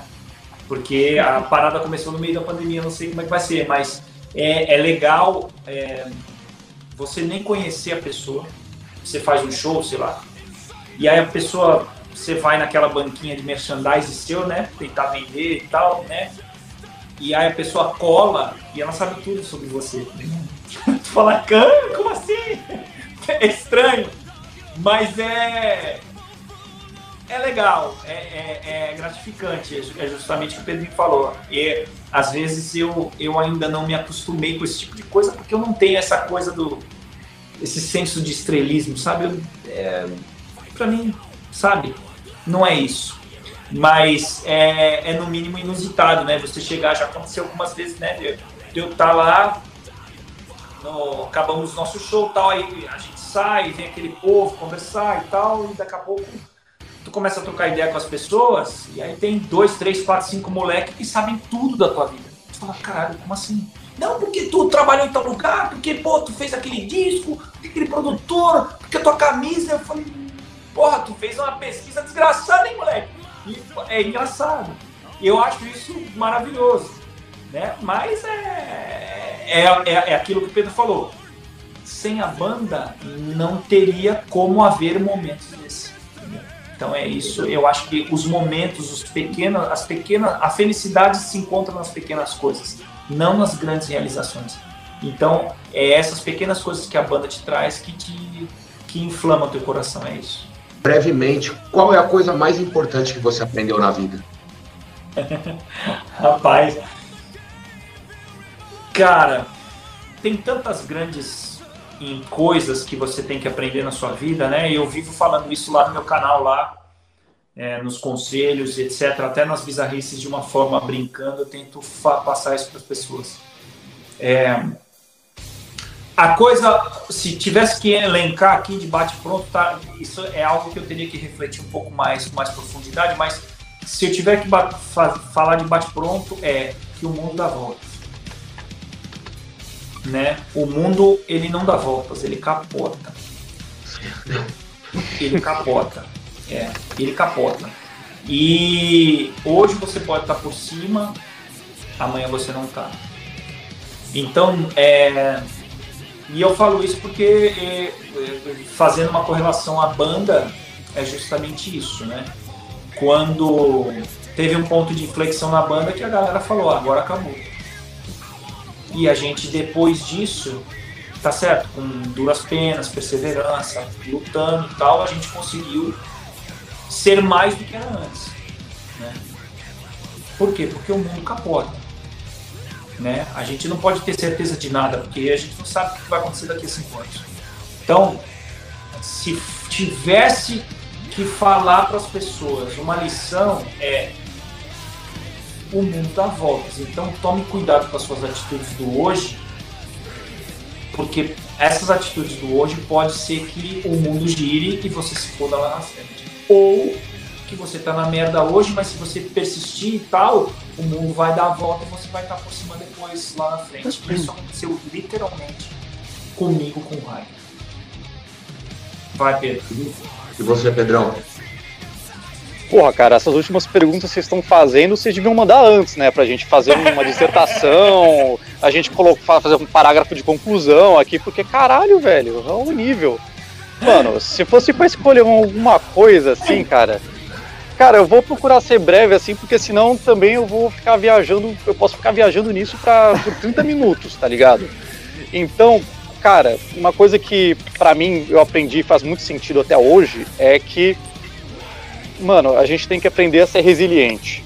É, a gente tem que é, aprender muito com os estímulos que o meio pode proporcionar pra gente. A gente não pode ser invariável, assim, a gente não pode ser rígido. É, a gente tem que procurar muito também se adaptar ao meio, porque a gente não pode simplesmente estar tá achando que tudo à nossa volta vai se adaptar a gente. Então, cai no politicamente correto de qualquer forma. É, também, também. É, é isso que eu penso, cara. Você tem que ser resiliente, não pode ser teimoso. O Vandi sabe do que eu tô falando, ele fala bastante. Várias conversas que eu tenho com ele. É, o, o, outra coisa ótima também que a banda pode proporcionar é esse tipo de intimidade que a gente tem, que a gente tem, a gente tem conversas muito francas, não apenas sobre a banda, mas sobre a vida, como que Eu a vida ela é. mais velho desse povo. exato, exato.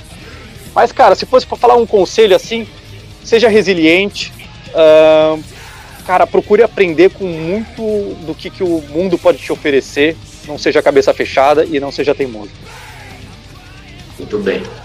Bom, uh, vamos para a última parte, essa parte bem simples. Cara, eu uso um método super moderno de sorteio, onde aparecem para mim aqui 10 discos de bandas relevantes, discos relevantes. Alguns pode ser que vocês gostem e conheçam, outros pode ser que não gostem, talvez nem conheçam. E aí vocês vão dar uma nota de 0 a 5, podendo ser meio ponto, um e meio, dois e meio assim por diante. Bom, esse primeiro aqui Quero saber de vocês que nota que vocês dão de 0 a 5 pro The Number of the Beast do Iron Maiden. Caralho! É, bom, vamos lá. The Number of the Beast foi, um, foi o, o álbum de estreia do Bruce. E acabou sendo um ponto de inflexão no estilo de vocal. Né? Tá certo que a formuleta deles, né, na época era uma coisa mais inusitada tal, mas eu diria que o The Number of the Beast para mim, ele não para mim não é o mais top do Iron, mas é um disco muito emblemático. Eu daria quatro.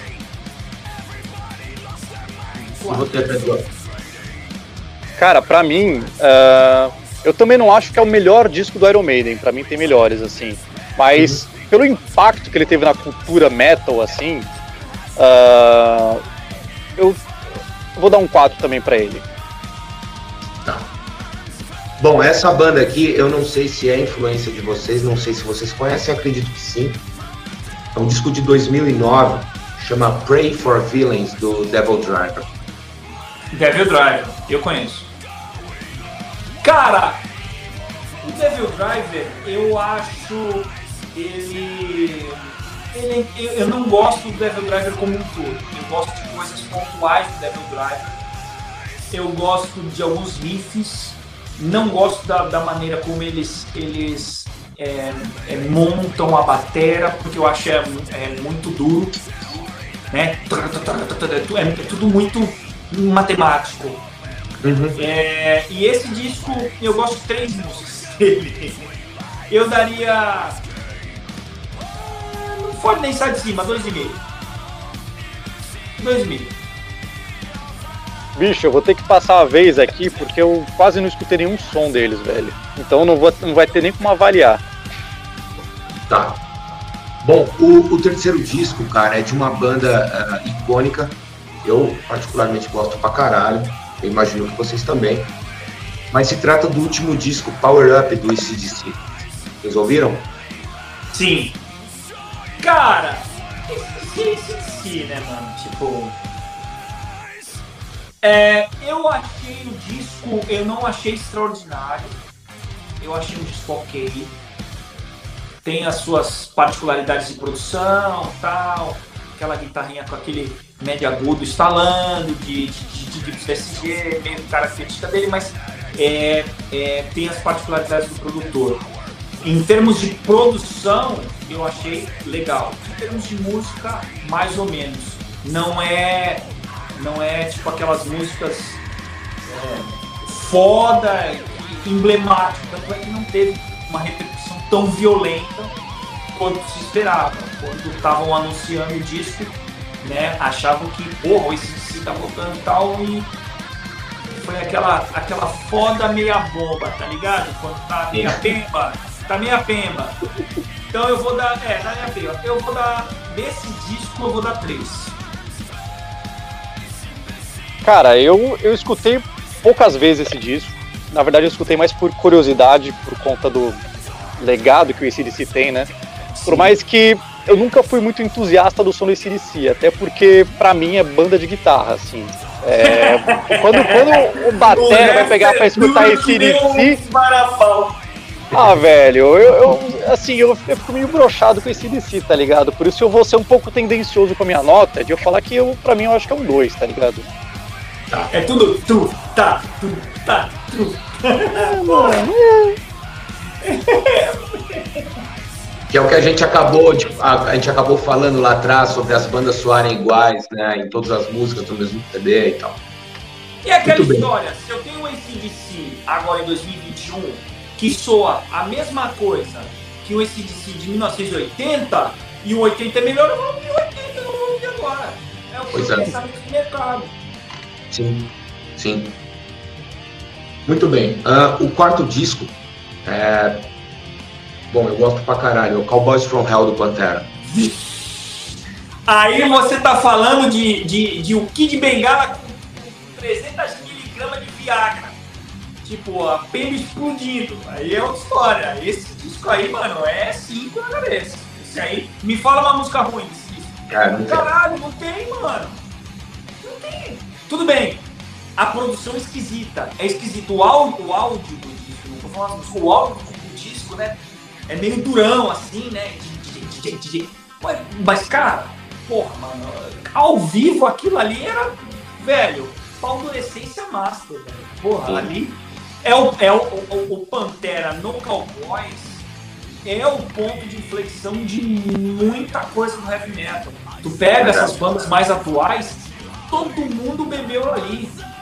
Tu pega essas bandas, né, de, dos anos 2000, 2005 pra frente, tu ouve e fala assim, ok, é o riff do Pantera. Ok, aí é a batida do Vini Paul. Tu, cara, os caras beberam demais daquela fonte. Então, é um disco super bem resolvido, bem pensado, bem executado e é um riff atrás do outro. Então, ali é 5. Esse disco é 5. Cara, é 5 sem pensar só por conta de uma coisa: Primal Concrete Sledge. Só. Porque, mano, para você ter uma intro daquelas de batera, meu amigo, quando tu escuta aquilo, tu não tem como falar que é um disco ruim. Mas nem fudendo. O disco é 5 é na, na lata, assim, velho. Quando eu escutei aquilo pela primeira vez, eu fiquei alucinado. O disco inteiro, não só a Primal Concrete Sled.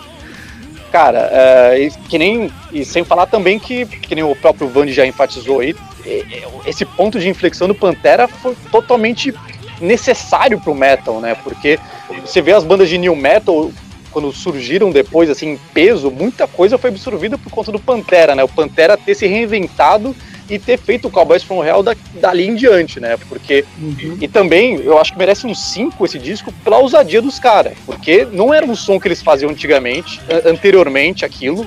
Eles faziam um glam metal lá que questionável. Cara, mas. Eu pela... uma bosta. é, pra não falar outra coisa. Tinha duas músicas uma que eu curiosidade. Pô, essa música é legal. O resto podia tacar fogo naquela discografia. É. Ah, porque o Paul é merda, porque eu sou saudosismo do Pantera. Qual que é o cu? Taca fogo naquela merda. Mano, mim, eu já presenciei. Eu já presenciei cara ficando puto. Eu falei assim, mano, o Pantera era Glam, cara. O cara falou, não, nunca foi Glam. Eu peguei a foto, esfreguei na cara do maluco assim. Eu falei, quem é isso aqui então? Quem é isso aqui? O cara ficou puto, mano.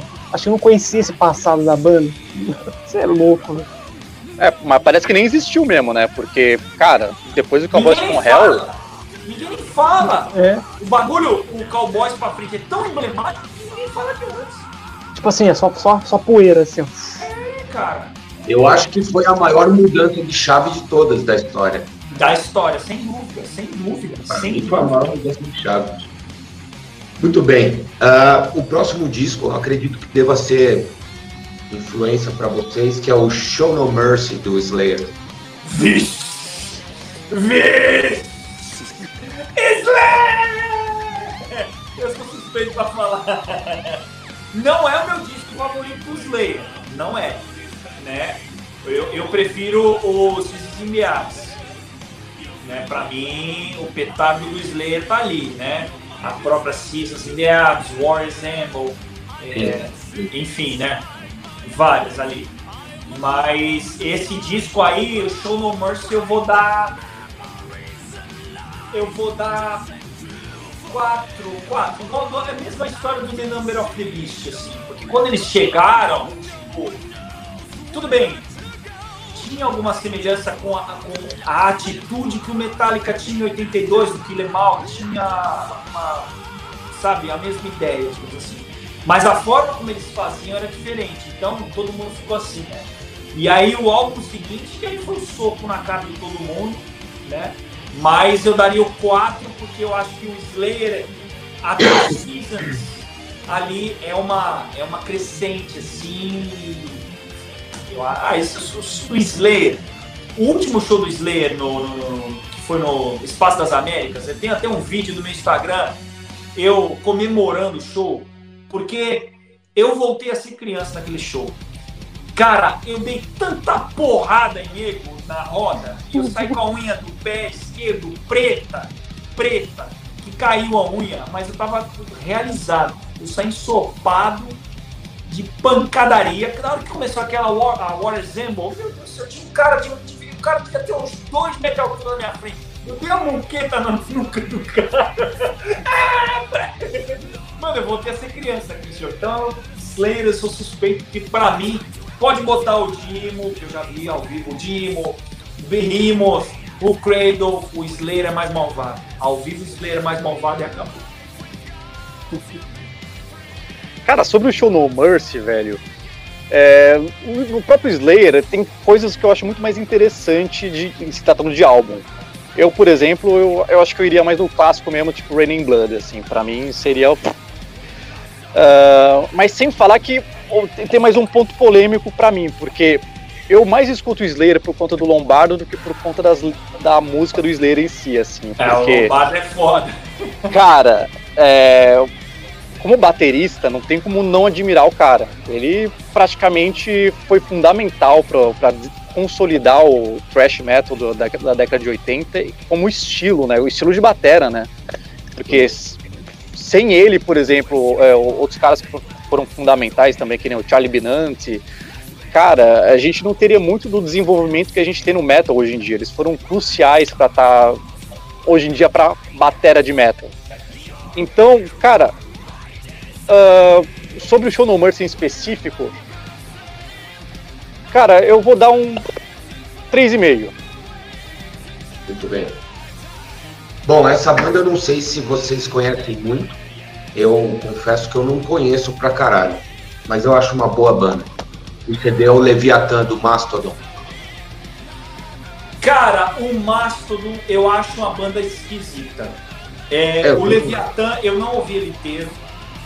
Eu ouvi duas, três músicas que teve o clipe e tal. Mas o Mastodon em si, como banda, não é uma banda que me agrada. Por quê? Primeiro, eu não gosto da produção musical.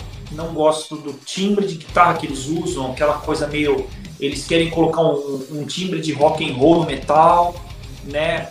Usando aqueles orange, tipo rock verde e tal. Eu não gosto disso. Eu acho que fica um som de lata esquisito. Não gosto da produção deles. As músicas, tem algumas músicas que eu gosto. Tem, eu vi o show deles ao vivo no Hellfest nesse 2015. Eles tocaram lá. Eu não consegui ficar quatro músicas. Não consegui. É, porque eu acho chato. É, eles hum, ao vivo não tem aquela energia. Eles ficam os três na frente ali, paradões. O Batera canta e tal. Hum, mas eles não, não me passaram energia e eu não gosto da forma como eles pensam nas músicas, não me agrada. Então, sinceramente, o Leviatã ou qualquer outro eu daria, sei lá, um e meio, dois, por coisas pontuais que gostei, mas no geral eu não gosto. Maravilha. É, o Mastodon também nunca foi uma banda que me encantou muito, para ser sincero. É, para mim, eu, eu mesmo nunca escutei o Leviatã inteiro, assim, eu acho que eu nunca escutei um álbum inteiro, inteiro deles na íntegra. Então, uh, é, para mim, o, o, Mastodon talvez é, é, uma banda interessante assim por conta de alguns aspectos. Hã? Por causa, por causa de alguns elementos pontuais que eles colocam é... um ou outro que fala, ah, ok, interessante isso. Pô. Sim, sim, porque esses, esses elementos em específico, bem pontuais, eu acho que vale a pena escutar por conta da inovação e por conta da ideia que é diferente. Então, eu seria, seria uma banda que eu acho que eu poderia estar escutando num dia, assim, que, sei lá, uh, eu tô querendo escrever alguma coisa, assim, compor algum, algum grupo de bateria, assim, mas que não, eu, tô, eu tô me sentindo um pouco quadrado. Então, eu acho que eu poderia colocar algum som do Mastodon, assim, até achar algum, algum som que seja um pouco torto, mas seja diferente, para contemplar a, a inovação, assim. Mas eu acho que essa, ao contrário de outras bandas que são bem resolvidas, se tratando de inovação e de sonoridade, eu acho que o Mastodon bate na trave muitas vezes, entendeu? Exato. Então eu acho. Eu vou dar um, um e-mail. Tá.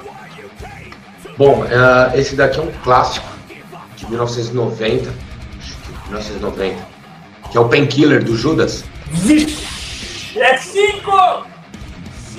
Tem, tem 5,5 aí? Tem 5,5? Cara, me fala uma música ruim desse disco, velho. Nenhuma, nenhuma também. Caralho, velho. Porra. Cara, eu vi na época. Pô, Mentalista. 1990. Você acabou de sair de um Black Album e de um Rust in Peace. E do. Do Iron era o. Fear of the Dark era? Fear of, Fear of the Dark. Fear of the Dark. Ele sai desses três álbuns, aí de repente você começa o disco. Mano, o cara já chega de voar de traps, como diz o cara, né? de traps no peito do cara. Né? Com aquele harmônico. Ah? Começa com Painkiller. Pelo amor de Deus. É, e, inclusive, cara, é até antes, porque o Fear of the Dark, se eu não me engano, é de 92 e o Black Album de 91, ou seja, os caras já vieram antes, um já ano vieram antes, antes então. Beleza. Então, cara, mas, mano, a Touch of Evil,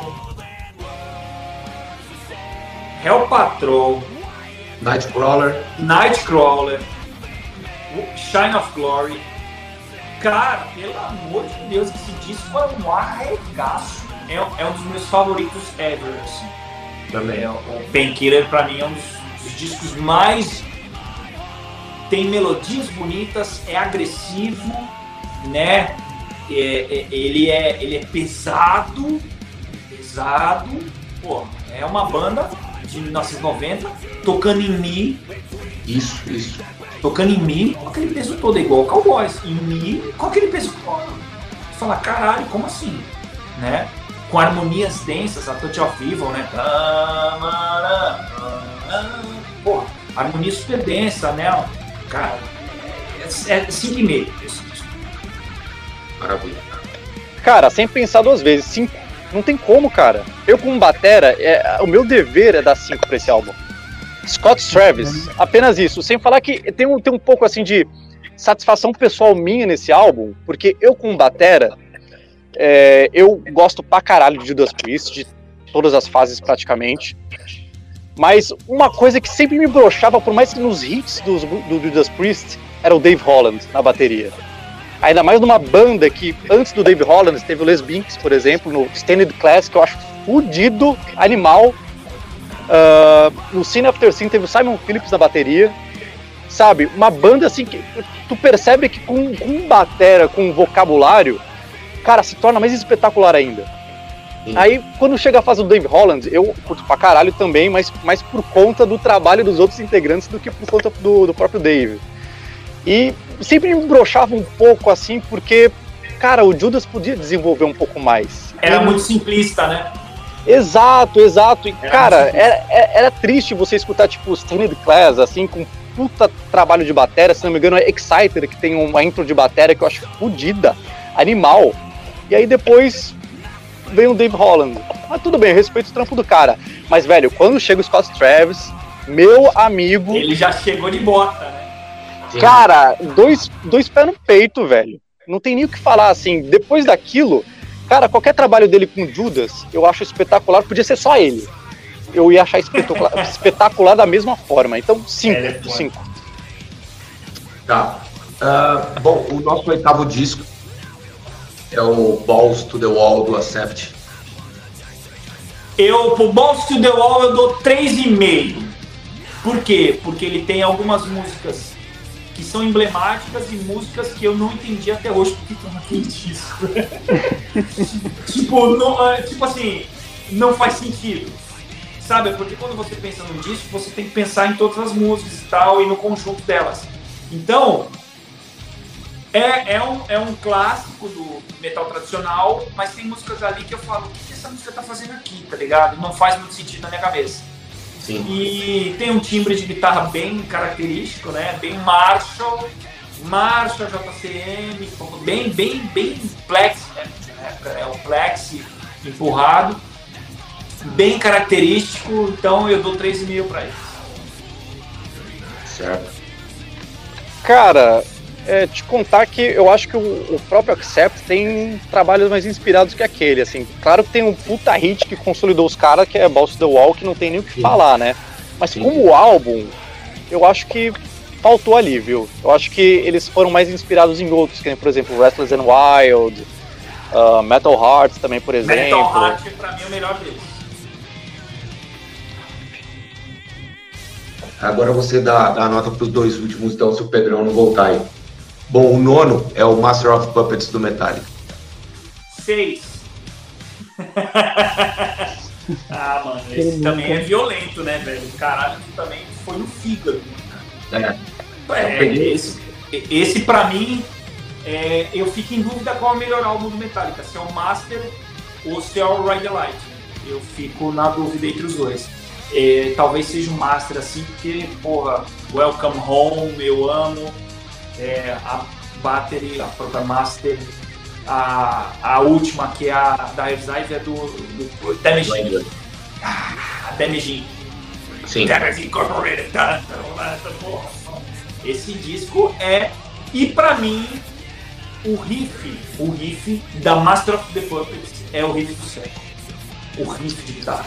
Pra mim é o riff do século. James Hetfield tava com o Culpa Lua quando criou aquilo. Tá. Bom, Sim. Para você, pra você como, como guitarrista, cara, esse, esse último aqui, é, ele foi selecionado não é, tem uma banda, um Guitar Hero, que é o Passion and Warfare do, do Steve Vai, cara. cara, eu vou te falar que eu sou controverso com relação a álbuns de guitarristas, porque eu não gosto de muitos, eu, eu penso na música como um todo, eu não penso como guitarra, né? Tanto é verdade que é, não está nem aqui, mas, por exemplo, como eu é, componho as, as, as, melodias de voz, eu componho piano. Eu não componho na guitarra justamente para você ter uma outra visão. Porque, como eu sou guitarrista, eu vou ter meus vícios. Então, automaticamente, é, é se eu tenho uma harmonia, eu vou querer fazer os vícios que eu tenho na guitarra. Então, vai parecer melodia de, de, de guitarrista, tipo Iron Maiden, eu vou estar tá cantando. Então eu vou para outro instrumento, geralmente o piano. É que eu, eu não tô com meu piano aqui, eu tenho um, um tecladinho, né? Que é amarra bem vagabundo. E aí eu uso no tablet, né? Eu tenho um iPad e aí eu tenho aqueles pianos digital e eu componho ali. E assim, de CDs instrumentais, de guitarristas, o meu favorito é o Search for the Alien do Satriani, né?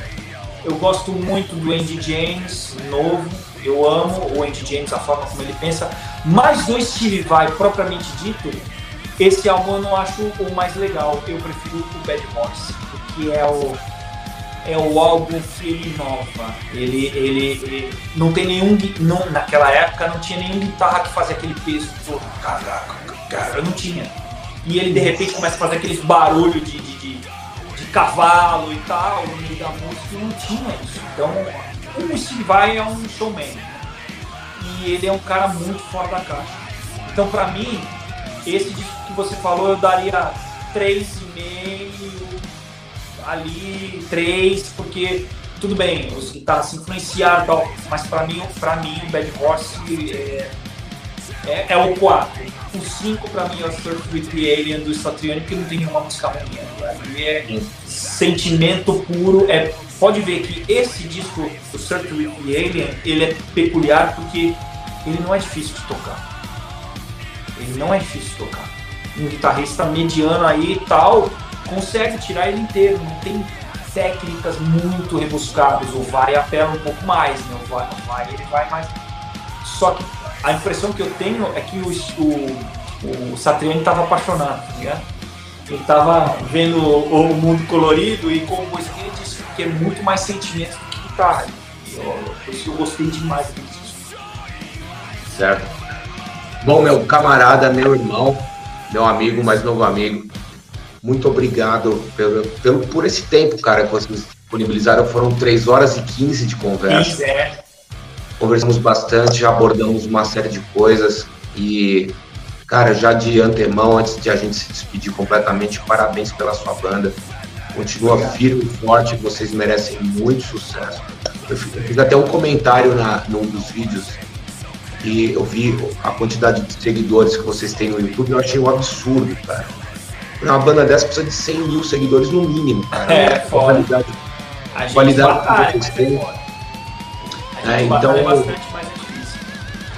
então, cara, e assim, a, a, nossa proposta é, assim, mesmo que a gente, nós estamos ainda muito no começo, mas é, o intuito sempre foi ajudar bandas que têm uma qualidade como a banda de vocês, que merece ter uma relevância muito maior, cara. Então, te agradeço de coração de ter disponibilizado esse tempo conosco aqui. Foi excelente. Te agradeço do fundo do coração mesmo. Cara, que isso. É, é... No, primeiro, é, a, nós, banda, não somos nada sem público e sem imprensa. Não somos nada. Não existe arte se não tem público. Logo, o público é a razão deve ser a razão principal de existir. E vocês são um intermédio entre a arte e o público. Então, se nós não tivermos essa abertura com a imprensa que trata coisas de uma forma séria, de uma forma assertiva, como é que minha arte, meu produto vai chegar no? Fica difícil. Então, é, eu já neguei algumas entrevistas porque eu percebo o modus operandi da, do veículo de imprensa. Eu, talvez né, não é meu, meu nicho tal. Foram poucas entrevistas que a gente negou, mas eu acho que, tem que ela tem que estar em consonância, né, alinhada com a forma, com a melhor forma de passar a arte para o público. E vocês têm isso na essência vocês fazem um trabalho legal, estão começando, mas já estão começando no caminho certo, né? É, tem meu total apoio, meu, meu total incentivo, mesmo porque o nosso país é carente de veículos sérios que não sejam tendenciosos, porque o que tem de nego enveredando, né? É uma desgraça. Eu acho isso muito ruim para a cena, para o cenário. Né? Tipo assim, ah, eu não gosto da banda tal, por mais que ela tenha relevância, eu não vou trazer ela no programa, sabe? Eu já ouvi coisas absurdas de gente famosa que fala, pô, mas não é isso. E vocês não têm esse viés, né? Vocês é, fazem de uma forma espontânea e ao mesmo tempo profissional, ao mesmo tempo natural, é a palavra certa. Vocês fazem de uma forma natural e isso é extremamente importante. Que eu queria muito que outros grandes veículos de imprensa tivessem a postura que vocês têm de trazer bandas de diferentes estilos, né, e mostrar bandas de qualidade e mostrar para o público, olha, nossa cena tem alguma coisa que presta, tem gente séria, tem gente que pode trazer para vocês o produto que vocês estão pesquisando lá fora, a gente tem aqui. Exatamente.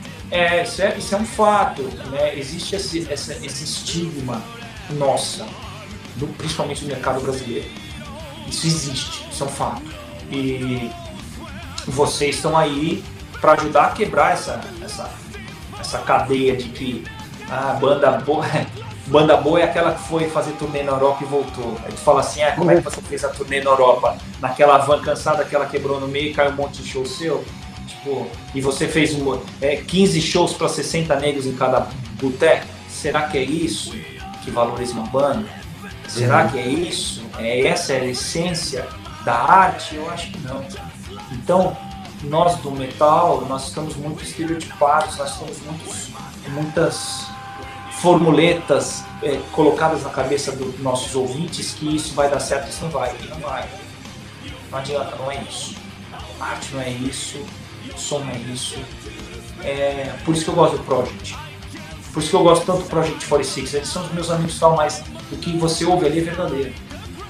Tipo, ah, eles foram para fora, tá, mas vê se eles foram fazer uma turnê na Europa nessas que as bandas estão fazendo. Que as bandas faziam antes da pandemia tal, de pagar e pagar uma agência e uma blusinha e fazer aquele monte de showzinho. Se você quer fazer isso, tudo bem, mas não é isso que vai dar um selo de qualidade no seu produto, né? E eu sinto que parte dos, dos consumidores, né, dos headbangers, acreditam nisso piamente e não é isso. Não é isso, né? Eu converso com um monte de banda, um monte de amigos já foi, já voltou, e fala, não vai. Não vai, só vai se tiver uma estrutura. Se não tiver, não vai se aventurar. É mais fácil ter um veículo de comunicação como vocês e, e transmitir o nosso produto para dentro do mercado nacional e eu, eu, eu, me aventurar dentro do mercado nacional do que ir para fora, que sabe quantas bandas você conhece foi, voltou e não voltou com nada. Não fez diferença nenhuma. E esse rótulo, essas pequenas coisas que eu acho que falta na imprensa dedicada ao metal, né, especializada, de desmistificar isso, levando a informação de uma forma fidedigna entre a arte e o consumidor. E vocês fazem isso, eu fico muito feliz e toda vez que vocês quiserem me qualquer coisa, estaremos abertos para vocês. Vocês também. É, eu, eu, e o Paulo, a gente costuma sempre deixar um recado que todo o material que vocês forem lançar, vocês quiserem contar conosco para ajudar na divulgação, cara, vocês têm o nosso contato, não esqueçam de nós. Lançou alguma coisa que, ajudar na, que é uma ajuda na divulgação, nos envie o material, a gente vai postar na nossa página. A gente tem a página do Face, tem, eu, tanto é que o nosso nossa entrevista, o nosso papo vai estar lá no Spotify como, na forma de podcast, vai ter o vídeo no, no YouTube. Então, quer dizer, cara, a gente vai estar nas plataformas, lançou alguma coisa, quer mandar, quer ajuda na divulgação, só nos enviar. Show de bola, então provavelmente mês que vem tem um novo aí no forno. Já deu. Conte conosco. Conte conosco. Beleza, é igual a gente sempre obrigado. fala para todas as bandas, mas a gente, aqui a gente constrói uma família por, sem distinção de rótulo e enfim. Lógico. É, todo mundo mão dada aí para quebrar E essa... eu posso dar uma sugestão para vocês? A sugestão ao vivo aqui, ó. Faça, sim, sim, sim. faça uma. Não, porque isso não tem, tá? Eu já falei isso para alguns veículos, mas faça uma playlist de metal nacional do underground no Spotify, no Deezer, etc. Tipo, Aí, Paulo. a gente recomenda tais bandas, tais isso, papai, monte de tempos em tempos as bandas vão mandando material para vocês, vocês vão elencando ali e divulga a playlist de vocês, fica a dica. Excelente ideia. Obrigado, viu, cara? Nada, que isso.